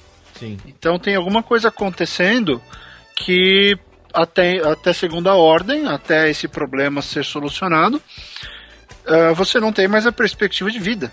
E você não sabe se esse problema vai ser ou não solucionado. Existe aquela coisa do, do desespero. E é um pouco dessa angústia mesmo que você viu na capa e que, que está lá, por isso que eu gostei tanto dela quando esse conceito prendeu em mim. Eu, como eu falei, eu tinha outra ideia, fizeram essa. Na hora que eu enxerguei isso, putz, é isso, bala. Né, é a capa que precisa ter. Então o curta-metragem ele foi feito com uma página do livro. Eu ainda não tinha terminado a história. Eu tinha feito o que uns 30%, 40% do livro. E eu precisei dirigir um curta-metragem. Eu fiquei caçando alguma coisa, de repente, pum, veio a ideia de fazer Ah, o prólogo do livro. O roteiro você já na tinha. hora. O roteiro você já tinha. Você já tinha aprendido que alguém tem que escrever pra poder nascer um filme, né? Né? é, isso eu aprendi faz um tempo. Então, que o filme não se faz sozinho, você já tinha o roteiro na mão, juntou a faca e o queijo e tava ali. Exatamente. Então foi um processo mais. Foi um processo mais ah, orgânico nesse sentido. E como eu falei, né? O curta acabou ajudando. Não é a melhor obra-prima, já aprendi muito. Foi só o meu segundo filme. Então fiz um monte de besteira lá, mas sou orgulhoso de ter realizado aquele curta com, com a merrequinha que eu tinha no bolso para Aham, fazer. aham. Então foi bacana para poder ver que a história tinha uma força em outros meios também, que você não tem só que ficar focado no livro, só ficar focado ah, no roteiro. Você pode fazer um lance meio cross-mídia, né? Todas Sim. as mídias ter um pouquinho da sua história. Com certeza. Pô, é muito legal isso, cara. E o, se você fosse fazer uma. vender o livro, vender na, na expressão é, marqueteira. Se você fosse Uhum. vender o livro pro nosso ouvinte, como você venderia? O que, que você. O que, que você fala? O que, que você recomenda? Putz, eu nunca fiz isso, mas vamos pensar uma Desafio, coisa rápida. desafio, desafio. Entrevista de emprego, né? Vamos lá. Né, É. entrevista de emprego. Eu diria o seguinte: Ah, é, se você alguma vez já pensou no que você faria se alguém amanhã falasse, olha, o sol vai explodir em 10 dias. certo. Qual, qual, qual a sua prioridade na vida? O que, que você pensa? Qual é a primeira coisa que vai fazer? Sabe, é, é uma questão mais de levantar uma pergunta Hum, para porque- você tentar adivinhar como a sua vida seria afetada por uma coisa dessas. Não não que alguém vai ficar te impondo respostas, mas você já parou para pensar que as suas prioridades podem estar um pouco fora de, de contexto e que tem coisa mais importante na vida do que, sei lá, reclamar que caiu o Twitter. Eu ia pro bar.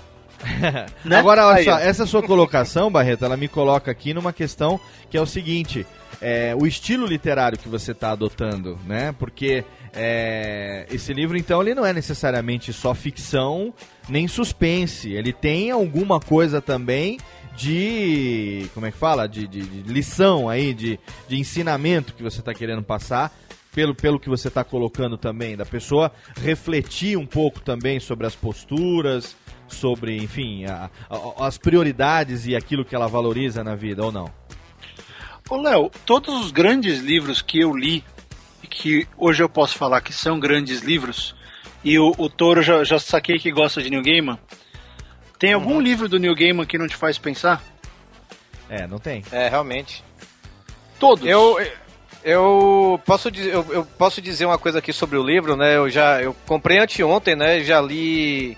Deixa eu ver, deixa eu ver aqui, no, tô na página 90 e 94. Eu pa- Eu passei o tomo 1, né? Já tô no tomo 2. Uhum. E uma coisa que eu. Cara, que eu achei muito foda do livro, velho, mas muito foda mesmo. Da sua escrita, pra falar a verdade. É, eu tô imaginando isso como, sei lá, ou um filme ou uma minissérie, sabe? Do jeito que você escreve. Porque você faz cortes abruptos, sabe? Tipo de. de um filme, sabe? É, não deixa você, é, tipo, respirar direito, tá entendendo o que eu tô querendo dizer? Você usou uma narrativa, É, você usou uma narrativa cinematográfica no livro? Isso, exatamente, exatamente. Eu senti muito isso.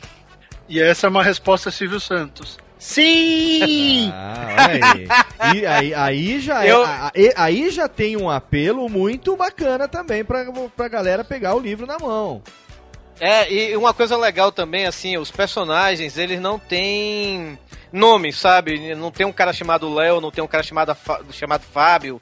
Essas coisas assim, o nome é tipo o repórter, que é o personagem principal, né? É, A esposa, o filho, sabe? E Isso é bem interessante. Você cria uma identidade com, com até com melhor com esses personagens, sabe? Você não precisa ficar decorando o nome, né? Você já decora é o, é o, o emprego deles, vamos dizer assim. Não, mas isso também é uma forma de você não focar a narrativa no personagem e sim no que está Exato. acontecendo, né? Exatamente. Ou não, Barreto? Não, é, é a ideia. E, e- e respondendo acho que as duas perguntas ao mesmo, ao mesmo tempo, Aham. O, né, linkando a sua primeira com essa agora, o fato de ter uma coisa mais cinematográfica, como você colocou, Léo, tem muito a ver com o, com o lance de que um autor de ficção científica ele sempre tem que correr riscos. Com certeza. É por isso que o autor brasileiro ele é bom, mas não é muito comercialmente viável, porque um autor de ficção que faça alguma coisa só popular, que faça alguma coisa somente comercial para vender para leitor de Crepúsculo, ele não vai para lugar nenhum, porque o gênero, a ficção envolve risco. Com certeza. O risco força a criatividade, a criatividade te força a tomar decisões malucas. E essa decisão, por exemplo, é, é uma dessas porque, um, eu acho que eu nunca vou escrever um livro que não pretenda gerar uma discussão ou gerar uma resposta pessoal no leitor. Eu, eu penso assim, você está escrevendo um livro é para que o cara saia diferente ou leve alguma coisa dessas 300, 400 páginas que você escreveu. Aham. E para fazer isso, eu optei sim por uma coisa mais ágil, porque embora eu não, não, não ache nem um pouquinho errado ter descrições extremas em livros, mas não é assim que eu vejo. Eu gosto de fazer algo que o leitor, e aí eu vou perguntar pro Toro se ele sentiu isso, que é eu dou a ideia, eu jogo o ambiente e o leitor completa com a referência dele. Porque eu acho arbitrário pra caramba virar pra você e falar, olha, tinha uma árvore com 327 folhas, quer dizer, 26, porque uma acabou de cair. Pode até ser legal, mas é tanta é, é tanta arbitrariedade que eu não achei que esse fosse o foco. Não achei que esse fosse o foco de. O que, o que é importante, a meu ver, nessa história, né? Não que eu vá fazer isso em todo o livro, mas nesse livro, era importante, como o Léo disse, o que está acontecendo com aquelas pessoas. Aham. Porque elas estão num lugar corriqueiro, que todo mundo sabe. Eu não inventei um mundo novo. É. Eu não tô falando do planeta Pataquada 27. Sim, sim, não é a ficção. da Terra. É, você não criou o Barretoverso, né? Você tá, você tá no mundo, no mundo que todo Barreto Verso é foda. né? É, você tem- É que já inventaram o Afonso Verso. É, o Solano o Verso. Unifonso. É, agora o Solano Verso, tem o Spor, o Spor Verso. Agora você não tem o Madrigal Verso, não. Você tem o mundo normal, aonde de repente aconteceu uma coisa que afetou todas as pessoas do planeta. Exatamente. E aí, nessa jogada, eu, eu apostei nas na experiência dos personagens Sim. e em vez de apostar na eu querendo te construir um mundo que você já conhece, amigo. Você sabe o que é uma delegacia, você sabe o que é um hospital, você sabe o que é uma casa de família. Sim. né? Então eu apostei também- nessa coisa de duas mãos. Aconteceu isso, Toro? E não, é, é, é- não, é- é- exatamente.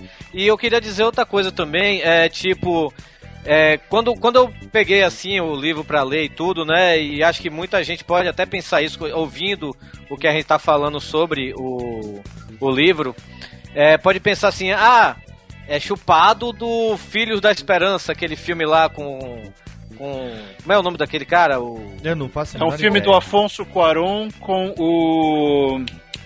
Ai caramba, fugiu, o nome dele fugiu também. Pois é, ele fez o Sin City, foi o, o- Ai caramba, droga. É o ai caramba. Pô, pois é. Cara, não, não é. Não tem nada a ver, sabe, velho? É, Cla- tanto- Clive qualquer coisa, Clive Owen. Clive Owen, Clive, Clive Owen, isso, Isso, mesmo. isso, isso, isso. Aí, muita ah, Filho da Esperança, Filho do Fim do Mundo. Não, não tem nada a ver. Aquele filme, o, é, os homens não, não nascem mais homens, sabe? Nesse, as crianças morreram, velho. Sabe? Isso é desesperador. É, chega, chega, eu tava conversando hoje com, com o Diego, um amigo meu, que é daqui de Fortaleza. Ele tem até um podcast chamado Modo Meu, né? E ele chorou, no, ele chorou durante o livro, sabe, velho? E não chorou poucas vezes, né? Ele já terminou o livro e tudo, né? E ele, ele morreu de chorar. É, eu não sei. Eu não sei se isso vai acontecer comigo ainda, porque eu Ah, também sou chorão pra caralho. Pra né? quem tem filho, no meu, nosso, meu caso, por exemplo, ainda mais com um pequenininho aqui, recém-nascido, com certeza vai ser de chorar. E eu não vejo a hora do meu Filhos do Fim do Mundo chegar. Eu não vejo a hora de ter nas mãos mais uma obra de um querido amigo. Dessa vez é meu querido Fábio Barreto, que escreveu o seu livro, que já tá aí à venda. Como diria as antigas propagandas nas melhores casas do ramo, né? Você tem o livro. E os links estão lá no post. Tem o link, como Radiofobia não tem vínculo com nenhuma loja, não tem sistema de, de jabá de afiliados, de porra nenhuma, a gente botou um linkzinho só do Buscapé pra você, que você aí vai lá e tem a relação com os preços e o comparativo e você clica naquele que for mais em conta da sua preferência e aí você compra o livro do Barretão, vai receber em casa. As livrarias estão fazendo já algumas promoções. Você consegue encontrar ele aí, dependendo da promoção, a partir de 24, 26 reais você já consegue comprar É, o livro. frete grátis Com frete sul- grátis. Meu, é, é- é imperdível. E agora a gente vai fazer o último bloco de melódias. Na volta, a gente vai saber quando é que o Barreto vem pro Brasil para fazer então os encontros com os leitores, os, os- o nosso. O- o- as, o- as tardes de autógrafo, enfim, quando é que nós vamos tomar aquele, aquela cervejinha, aquele vinhozinho que a gente tá já adiando há alguns anos, mas tudo isso você vai ouvir daqui a pouquinho, depois do último bloco de melódias, você vai ouvir as duas últimas músicas pedidas pelo meu amigo Fábio Barretex, cinco minutinhos pra fazer um xixi, já já tem mais. Now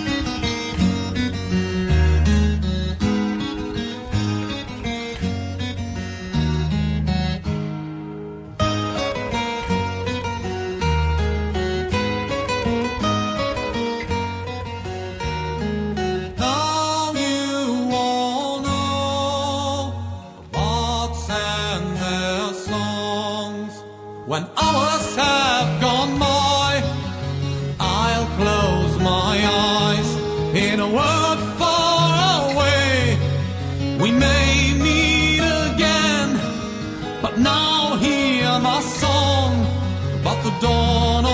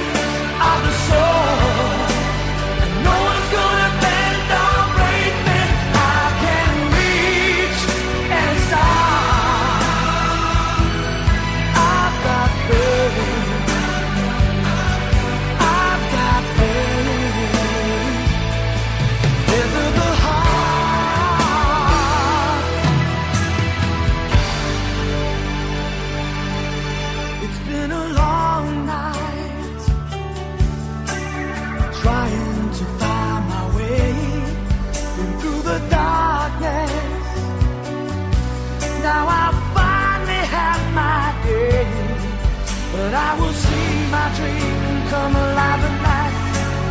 I will touch the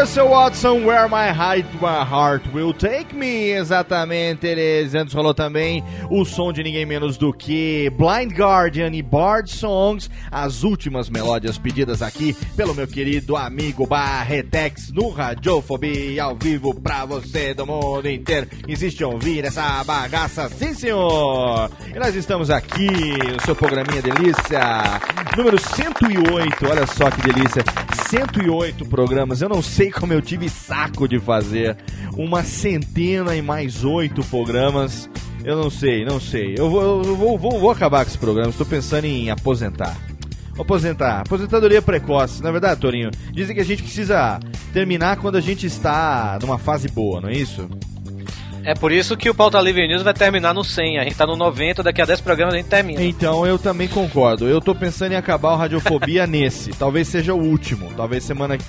Talvez daqui a 15 dias não tenha mais, entendeu? Até porque esse programa é totalmente excelente, recebendo ninguém menos do que o meu amigo ex-banido, agora amante da técnica, Carlos Tourinho. E também a figura de meu querido Fábio Madrigal Barreto, diretamente de Hollywood, Califórnia. Los Angeles. Los Angeles. A terra, a terra de Dr. Ray. Beijão pro Dr. Ray, 90210. Ele que é, enfim, o cara mais escroto do país. Estamos aqui agora pra gente falar sobre Filhos do Fim do Mundo. Nosso último bloco é o bloco dos encerramentos, é o bloco dos fechamentos, é o bloco dos jabás. Mas antes, o Barretão precisa comentar, como sempre, já tradicionalmente, por que, que ele escolheu essas músicas. A gente teve agora, nesse último bloco, a música do Russell Watson, que se eu não me engano, tá na trilha de alguma coisa de Star Trek aí, Where My Heart Will Take Me. Se eu tiver errado, ele me acorrege. É isso, Barretão? É a trilha. Ele tá, é a trilha do, da abertura da série Star, Trek- Star Trek Enterprise. Ah, então não, não, não estou de todo errado, olha aí, tá vendo? Não, não, não, não. Olha lá. E aí teve também Bard Songs do Blind Guardian, totalmente fenomenal. O maior hino, né? O hino da, da banda. E já vou falar das outras. Sim, Né, Kansas, por que né? que eu escolhi? Aham. A primeira música foi o R.E.M. com It's the End of the World, né? Não precisa explicar muito, afinal de contas, é sobre isso que o livro fala. Exatamente. A segunda música, e aí o Toro já vai ficar desesperado, porque eu acho que ele já passou dessa parte. A segunda música toca no livro. Ah, Isso. ela toca e ela faz parte da trilha sonora de Supernatural, né? É, a música do Kansas, o Carry On My Wayward Son. Aham. Eu, eu, não, eu não coloco referências. Aliás, o livro tá cheio de referências ao que hoje é chamado de cultura pop, mas que na minha época era só cultura mesmo. Cultura mas só, hoje virou pop, né? Exatamente. É, tá cheio de coisa, mas elas estão muqueadas ali, tá disfarçado. E essa música, ela toca dentro de um carro num determinado momento. E como tá em português e eu não coloquei sinalzinho de musiquinha, ela tá lá, mas tem que perceber. Ah, sim. Então eu São escolhi os- isso. São os easter eggs do livro ali, né? Easter eggs do livro. E essas duas agora, o, o Bard Song é uma música bem pessoal, porque além de ser o hino do Blind, eu sou, enfim, quem, vai, quem sabe vai entender e eu não vou explicar. Eu sou bardo, de verdade. Legal. Então essa música diz muito sobre a minha vida em vários aspectos. Muito legal. E a música do Star Trek Enterprise, a música do Russell Watson, Isso. é uma puta de uma música que tem uma letra fantástica, assim, pra quem rala muito, pra quem É, toma foda. porta na cara a vida inteira. Presta atenção nessa letra. Foda, foda. É um negócio que, que fala muito sobre o que, que a gente passa pra conseguir alguma coisa. Foda. E toda vez que eu consigo alguma coisa, alguma vitória, alguma porta se abre, eu lembro dessa música. Ela é muito especial. Então ela tinha que estar aqui nesse momento falando de uma música de um, enfim, de uma grande realização que é o livro. Então tá aí a explicação das melódias de hoje. Fenomenal. E agora você, querido ouvinte desocupado, você entende por que, que eu fui obrigado a dispensar os integrantes desse programa e convidar pessoas de alto garbo, porque, você vê, o convidado vem e ele coloca melódias que são totalmente relevantes ao tema. Diferente da maioria das pessoas quando vem aqui, pede músicas totalmente, é, enfim, absurdetes, né? Que são É tipo banda que botou Canibal Corpse, né? é, de Deus. são músicas que são dentro da temática do Radiofobia, onde um retardado pede uma música de retardado. Então, até aí. Mas dessa vez Mas não. é bom, tá, tá dentro, né? Tá dentro da proposta. Dessa vez não, Barretão pediu músicas que têm a ver com o livro. E para encerrar esse nosso papo, eu quero levantar aqui um ponto muito bacana que eu tenho é, pensado com o nascimento desse selo também, Fantasy, né? Fantasy da. Vamos só falar Fantasy, Fantasy da Casa da Palavra, que está sendo coordenado pelo nosso querido Rafael Dracon, né? Querido nosso, hum, maneira de falar, até porque ele é mais querido do Torinho do que meu, né? Ele que é amigão, ele é patrãozinho agora Loves do, do, do, do- do Solano. Mas enfim, o que eu queria colocar é o seguinte: é, no momento aonde a gente, depois de uma década de é, dificuldades, né? que A gente teve aí cada vez, é, enfim, uma dificuldade que eu digo dos autores brasileiros, né? começarem a fazer alguma coisa diferente nesse estilo principalmente de ficção, de fantasia, né, de, de, de absurdo, enfim, temos aí o Rafael Dracon com suas, com suas mitologias do- do- dos dragões, a gente tem é, a, a- a- aquela menina dos vampiros lá que eu não sei quem é, como é que é o nome dela, o Torinho? A autora que escreve... Ah, Stephanie Maia. Stephanie, mas não é brasileira, porra. Tem uma, uma menina. Bom, tem uma, uma, uma autora brasileira também bacana. O nosso amigo Eduardo Spor, com o seu universo aí de Batalha do Apocalipse, de anjos e tudo mais. Agora a gente tem. É, tá sendo lançado também aí o Espadachim de Carvão, do nosso querido Afonso Solano, lá do MRG. Temos o Filhos do Fim do Mundo também, essa ficção, suspense, barra reflexão do nosso querido Barreto. Então, assim, um momento muito bacana, né, que a gente está vivendo de jovens autores nacionais que estão se enveredando por esse, por esse, por essa linha da ficção e do suspense, da fantasia, que, enfim, é, é, é difícil, né, de autores brasileiros entrarem nessa linha. Até hoje era meio complicado, né, o Barreto? Era mais é, livros infantis, né, historinhas mais assim inocentes e tal. De repente a gente tem aí uma leva muito bacana de, de bons autores escrevendo belas obras dentro desse desse Léo, a gente, a gente sempre teve. O, o maior problema aí é que esse pessoal costumava ficar fechado em nichos muito específicos. é, né? Saía também, por uma editora de nicho que vendia para o nicho. Saía pela Devir. Saía, quando saía, saía pela Aleph. Aham. A, a editora Mercúrio publicou muita coisa do gênero. Quer dizer, era uma coisa muito de nicho É. sabe? Não é existia essa, essa ideia de que livro de brasileiro que entrava na ficção e tudo ia ser sempre chato, sempre só alguns caras iam comprar. Então o mercado acreditou nisso. Agora que tem uma população, uma, uma popularização maior do que é a fantasia, a gente percebeu que o brasileiro adora a ficção. Quer uma prova disso? Pega as maiores bilheterias do Brasil, tirando filmes da Globo, são filmes de ficção científica. Aí por que cargas d'água quando você lança um livro, sei lá, do Jorge Luiz Calife, por exemplo, que é um puta autor, que lança, lançou vários livros para Record, inclusive, ah, ninguém comprava, pouca gente comprava. Porque existe essa ideia de que a ficção científica é chata, que a ficção científica ela, ela era muito difícil de ler. Porque teve mesmo uma geração que fazia o que a gente chama de ficção científica hard, Hum. que é aquela coisa meio Arthur Clarke, sabe? Aham. A, a ficção do livro vai ser cravada. A parte de ciências ela vai ser cravada. Tudo ali faz sentido, tem embasamento técnico. E para uma parcela do público isso não, não existe. Isso não, não, é, não é comercial, vamos colocar dessa maneira. Então o que aconteceu foi um pouco de uma, uma mescla de uma geração, e eu me incluo nela, de gente que leu essa literatura e que está passando um filtro mais ágil nela. Em vez de ficar em cima da parte da ciência propriamente dita, você faz um livro que usa outros, outros elementos do que a gente chama do, do fantástico, do Aham. gênero fantástico. Sim, sim. Então a história, ela pode, no meu caso, falar de um fim do mundo que não tem nenhuma base científica, afinal de contas é uma decisão arbitrária. Bom, acabou, aconteceu isso, não tem mais criança, não tem mais vida, vocês se virem. Vamos ver o que acontece. É, é uma outra linha. Né? Não é do cara que está escrevendo da espaçonave, inventando um planeta. Você pode fazer outras coisas mais próximas do leitor. Sabe por que, que a Bendito do Crepúsculo deu tão certo? Porque aquele sentimento, embora imbecil, que tem lá, é, é o sentimento de toda menina em dúvida na vida dela. E a gente percebe que tem uma geração, e acho que o Toro pode falar sobre isso, mas tem uma geração inteira que lê livro esperando encontrar resposta do que fazer.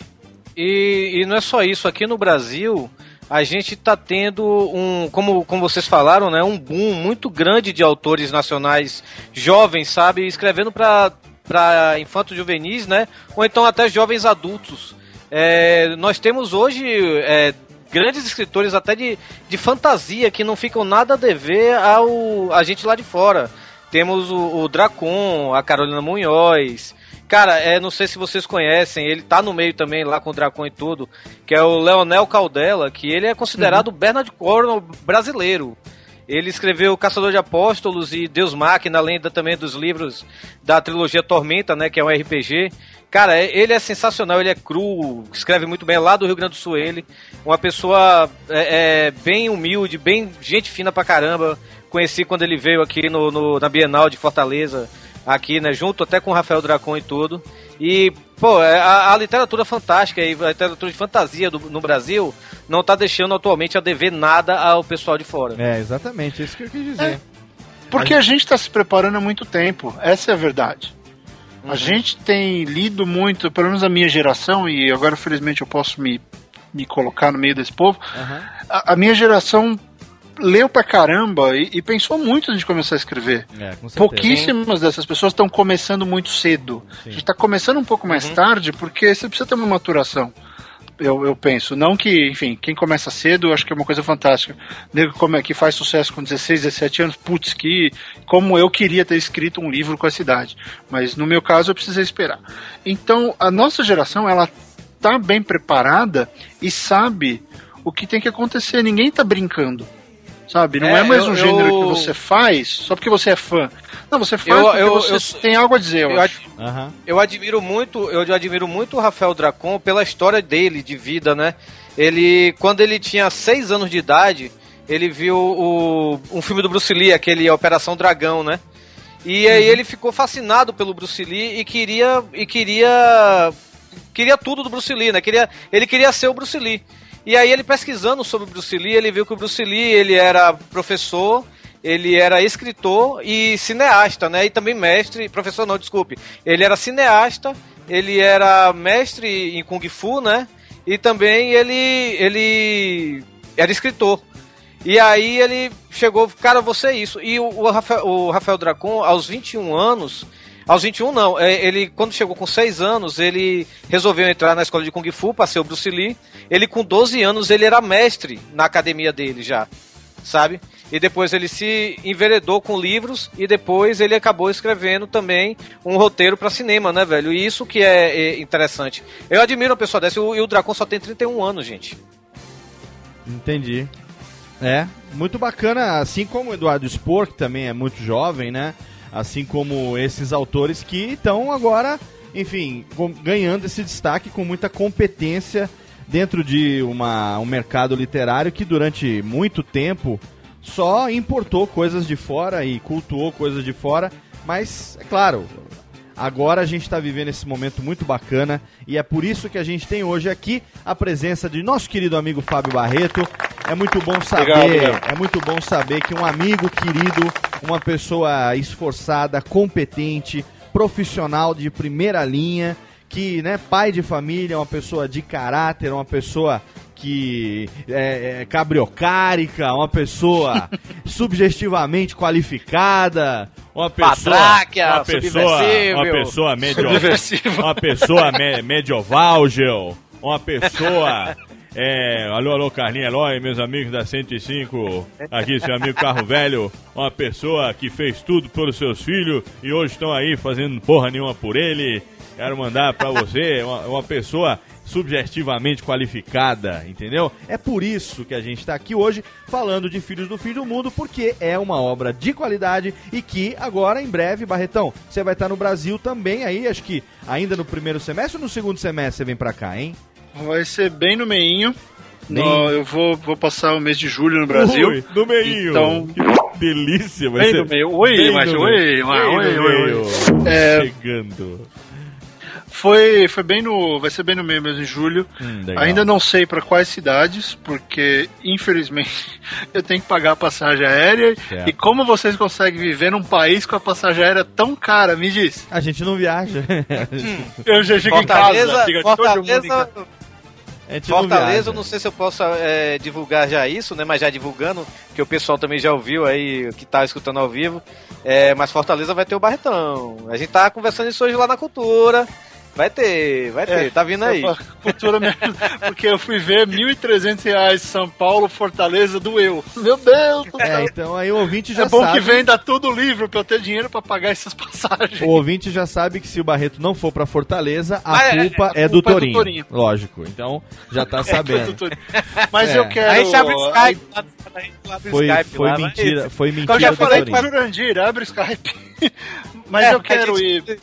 Faz uma vaquinha online também, alguma coisa assim. É. Não, vaquinha online a gente usa pro filme, porque eu ainda quero filmar Bom, o The Flower Shop, eu vou filmar. E tá aí uma coisa que eu tenho acreditado muito nesse sistema de, de crowdfunding, né? Que é a galera ajudando. Conseguimos um monte de dinheiro para fazer o, o primeiro filme. Não deu ainda, mas a gente vai conseguir. Então, acho que é importante, Léo, de tudo isso. Eu vou ao Brasil porque eu quero ter a experiência de conversar com as pessoas sobre o livro. É legal pra caramba ficar gravando programa, dar entrevista, mas Cara, as perguntas, assim, deve ser uma coisa mais legal ouvir de alguém que leu e curtiu, que nem esse amigo do Toro, que chorou. Putz, eu quero conversar com esse cara. Porque esse cara deve ter muito a ver comigo, e não é porque ele gostou do livro, entende? Eu quero conversar com ele, porque se ele reagiu assim, ele é um cara que tem muito a ver comigo. Com certeza. E, e eu comecei o fã-clube de Star Wars para encontrar pessoas que tivessem a ver comigo. Tá vendo Porque só? eu me sentia sozinho pra caramba. Como o mundo dá E o- voltas, né? É, e o livro, ele faz isso também. Ele faz com que você descubra quem uma pessoa é em relação ao que ela acredita, como ela pensa. Teve gente que não gostou do livro, sei lá, teve gente que falou, eu gosto de livro fácil. Bom, então não lê, filho. É. Sabe, vai, vai assistir é- Gossip Girl, sei lá. Rapaz, É, mas é- uma coisa assim, você encontra pessoas e é uma experiência que, a meu ver, eu não sei, cada um, cada autor leva isso como que é. Eu tô adorando ter o contato com o público porque eu tô conhecendo tanta gente legal que me adicionou no Facebook, que veio conversar, que veio papear sobre ou sobre o Rapadura ou sobre o livro e tá tão interessante. Outro dia eu conheci um garoto que tirou nota máxima na redação do Enem olha que legal, hein? e quer ser escritor e veio conversar comigo para Isso é pedir bem- apoio e tal. Porra, eu ajudo. foda. Isso é bem Eu, foda. eu quero eu quero mais escritores, eu quero mais gente boa porque eu lancei meu livro agora. Nos outros 16 anos da minha carreira, eu batalho pelo aí. mercado, cara. É isso aí, é isso mesmo. Sabe, eu batalho pelo mercado, eu quero um mercado forte. Eu não tô nessa só pela minha causa. Eu tô nessa por uma cultura melhor, eu tô nessa por um Brasil com mais autores bons, que vêm por mais Paulos Coelhos. E você. Acho que se a gente pensar maior, se a gente pensar numa, de uma maneira mais ampla, cada autor de sucesso, tudo bem, para ele é ótimo, é um sucesso, mas ele tá pavimentando o caminho para que outros venham daqui 5, 6 anos. Pra quem vem atrás, com certeza. E você, A gente Barretão, tem que fazer isso. você tem alguma, alguma outra obra já encaminhada? Eu já estou escrevendo meu próximo livro, chamado Snow Globe. Aliás, só uma explicação que o Toro falou, né? Que não tem nada a ver com Filhos da Esperança. Sim. É, foi até uma vacilada minha, porque a- o título original do Filhos do Fim do Mundo é When It Ends, Ah, tá. que a- a- foi escrito em inglês, Sim. que é o, o título do curta em inglês. E quando eu fui fazer no Brasil, eu acabei pensando e nem me toquei no. Nem me toquei no, no Filhos da Esperança, Sim. porque eu só assisti em inglês. Em inglês chama Children of Men. É outro nome, né? E eu nem pensei no lance do Filhos da Esperança, "Ah, vai ficar parecido. De repente eu tava decidido, eu falei, ah, vambora, a história não tem nada a ver. Então, É, mantive, mas, mas. cara, relaxa, isso é coisa da cabeça do Torinho que não tem o que fazer. Aí ele fica aí inventando negócio de que, ah, porque não é parecido. Ele acha que todo mundo pensa que nem ele, sabe? Que- Não, não, não, É, não. Não, não, É, não, caralho. só, é, Você já falou expressão muita. que eu tive. Já falou muita merda já. É o seguinte, ó. Tem gente que pensa. Então, tem outro livro, Léo. Tô escrevendo um livro que chama Snow Globe. Snow Globe, É um- olha aí. É, é um outro livro Agora peraí, também de ficção. agora peraí, peraí, Fala. peraí. Você falou que Filhos do Fim do Mundo chama When It Ends em inglês. Aham. Você vai lançar ele em inglês também? Ou você Pretendo. escreveu ele em inglês? Eu escrevi todo o que a gente chama de outline, que é o esqueleto da história, É. tá tudo em inglês. Então eu Entendi. tenho material para um roteiro aqui, por exemplo. Ou Ah, para escrever entendi. a versão. Eu, eu, como eu falei uma hora, ah, as coisas que eu quero fazer, até por morar aqui, elas têm caráter multimídia e caráter multinacional. Ah, eu, não, agora, entendi. eu não tô jogando pequeno. Se der certo, vai dar certo em um monte de, de aspectos. Então eu tenho que estar preparado para uma eventual publicação Você aqui. tá- você tá o muito- Snow Globe eu tô fazendo a mesma coisa. Você tá muito tourinho, cara. Você tá querendo ficar muito. Não, se der certo, vai fazer tudo, é tudo uma casa só, entendeu? É lógico, porra. É. Tá, ô, ô, Torinho, tá convivendo muito com você, sabe? Eu vou, fui, já virei celebrity, virei celebrity, é. Virei celebrity. Ah, não, meu mas não é Deus. por isso. E- e- e acho que é mais pra estar tá pronto, Léo, porque se a oportunidade Não, tá bater a certo. porta, Mas você tá tem certo. que estar pronto. Tá Conheço certo. muito cara aqui Uhum. que chegou em reunião com um produtor Hum. e o cara, e aí, você tem algum roteiro? Ah, quer, quer fazer um. É, o cara fez um curta legal, aí o produtor fala: Você tem um roteiro pro longa? Ah, não, não quero fazer mais nada. Então o que, que você tem? Ah, tô com umas ideias. O cara fecha a porta na hora. É, pois é. Aqui é uma cidade que se você não tiver nada pronto, você não avança. Então E- eu preciso pensar assim. Então o Snow Globe tá aí. Legal. Eu termino de escrever ele até o meio do ano e Legal. vamos ver se der tudo certo. Ano que vem tamo aí. Que legal, cara. Fico muito feliz de ver você nesse caminho. Fico muito feliz de ver você realizando seu sonho. E agora o objetivo e, e toda a vibração positiva é para que isso te dê a grana, para que isso te dê a possibilidade de tocar uma carreira nesse sentido também, que você possa ser tão bem sucedido quanto os seus predecessores aí, os, os nossos amigos, né? O Expo, o Dracon e outras pessoas que estão vindo aí nessa, nessa linha de jovens autores nesse universo fantástico que está sendo tão apreciado pelos leitores aí por, por essa nova geração, por esse momento que a gente está vivendo agora. Claro que a gente deve grande parte disso à influência positiva de obras como, é, enfim, o Harry Potter, o Senhor dos Anéis e outras que essa, que essa moçada veio nessa onda toda de fantasia, de, de, de, de universo fantástico, né, de ficção e tal. E o momento que os autores nacionais tiveram de aproveitar essa oportunidade, né, cara? Aproveitar a oportunidade, se unir, fazendo obras, é claro que não é só o momento, todos muito bons e fazendo né, obras de qualidade, ro- livros excelentes, que fazem com que mesmo os veacos que nem a gente também se apaixone por isso, né, Torex? Uhum.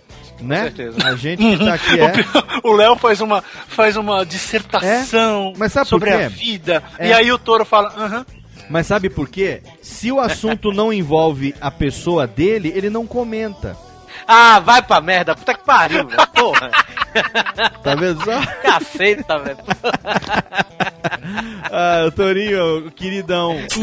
Torinho é queridão. Torinho é uma das pessoas mais generosas que tem na, na, na podosfera. Ele que se, se deixa levar, se deixa brincar. Por isso que eu gosto tanto de ter você aqui. É por isso que a Técnica tá perguntando se tem logo mais, hein, Torinho? Olha só. Aham, Tá- é, não, não dá. Eu, eu, eu tô... Não, não, não. Agora a gente vai terminar. Antes, É, Ela, ela, ela perdeu, eu tô em outra já. antes de terminar, antes de terminar o programa, então, Técnica, antes de terminar o programa,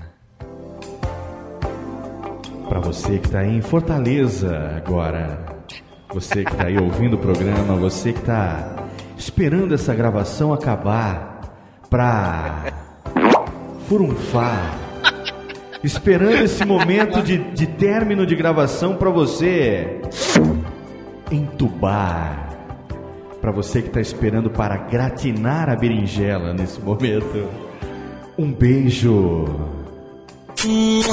Radiofobia by night, by night.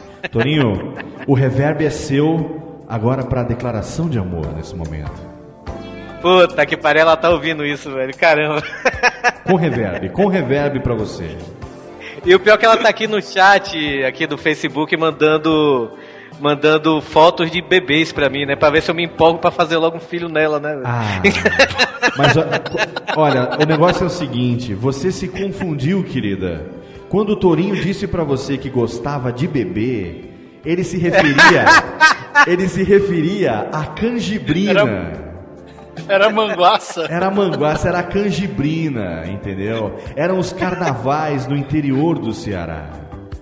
E Não, não, não é isso não. Era isso? So, Sophie, Sophie vem em breve aí, vem em É, breve, se Pepe, Deus quiser. Eu gosto de beber, é o sinal que no aniversário você deve dar uma caixa de uísque pra ele.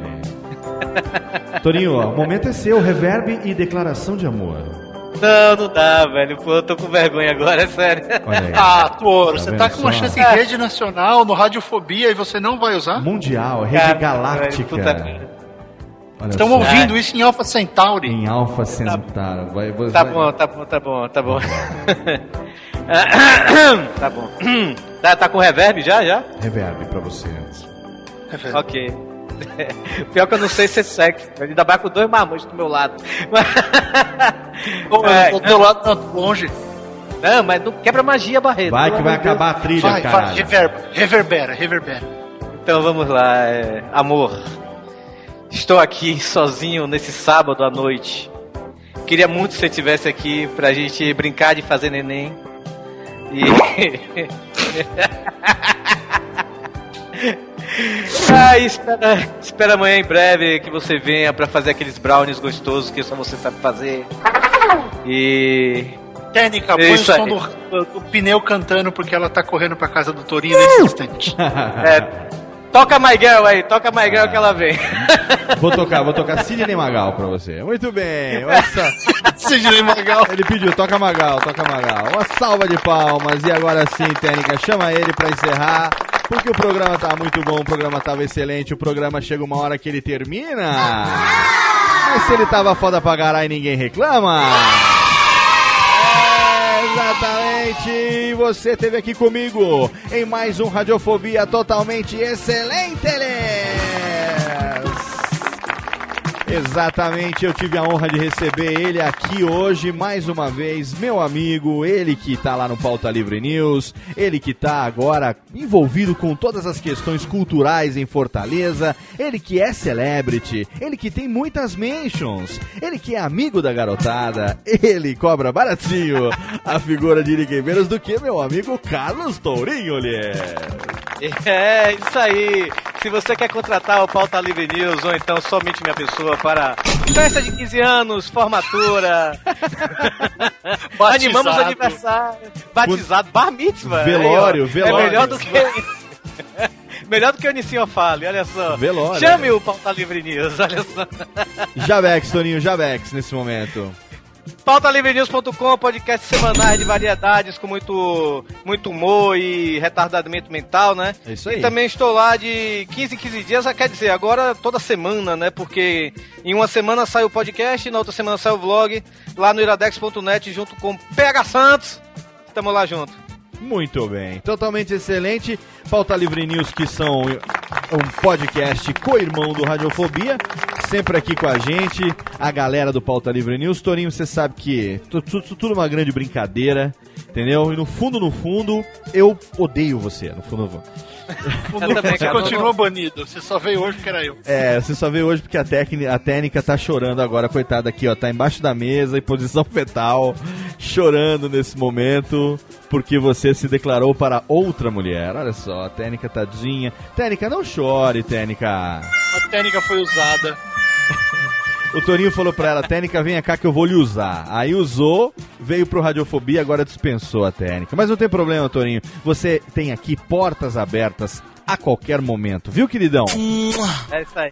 Beijo Isso pra aí, você. chupa a podosfera. Chupa a podosfera, porque o Radiofobia é do Tourinho também. E eu agradeço também a presença dele, ele que aceitou o convite nesse praticamente jabacast que a gente fez, mas porque a obra é legal e porque é dele, porque ele é meu amigo e porque o livro é totalmente foda bagarai, você conheceu um pouco mais da vida da obra, dos amores, das paixões, dos dramas, de ninguém menos do que meu amigo Fábio Barreto, Lies.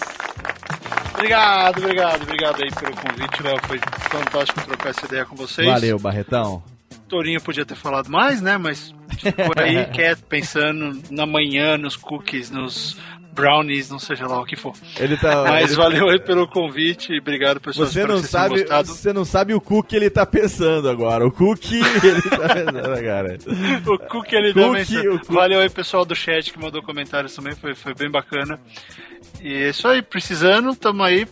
Cast de Star Wars, os filmes estão chegando. Com certeza. Em J.J. Abrams We Trust. Com então certeza. vamos.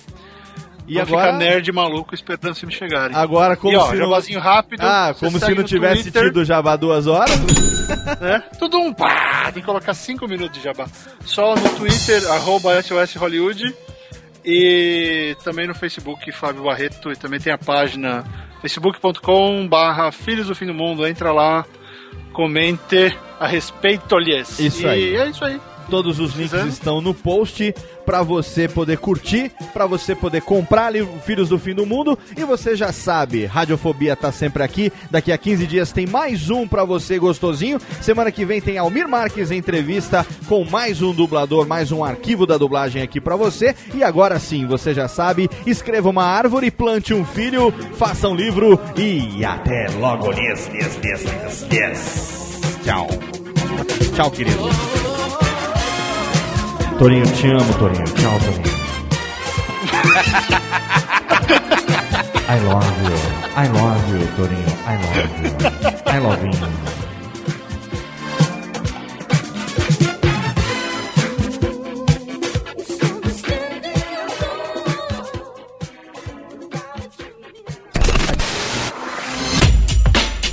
Rádio Fobia.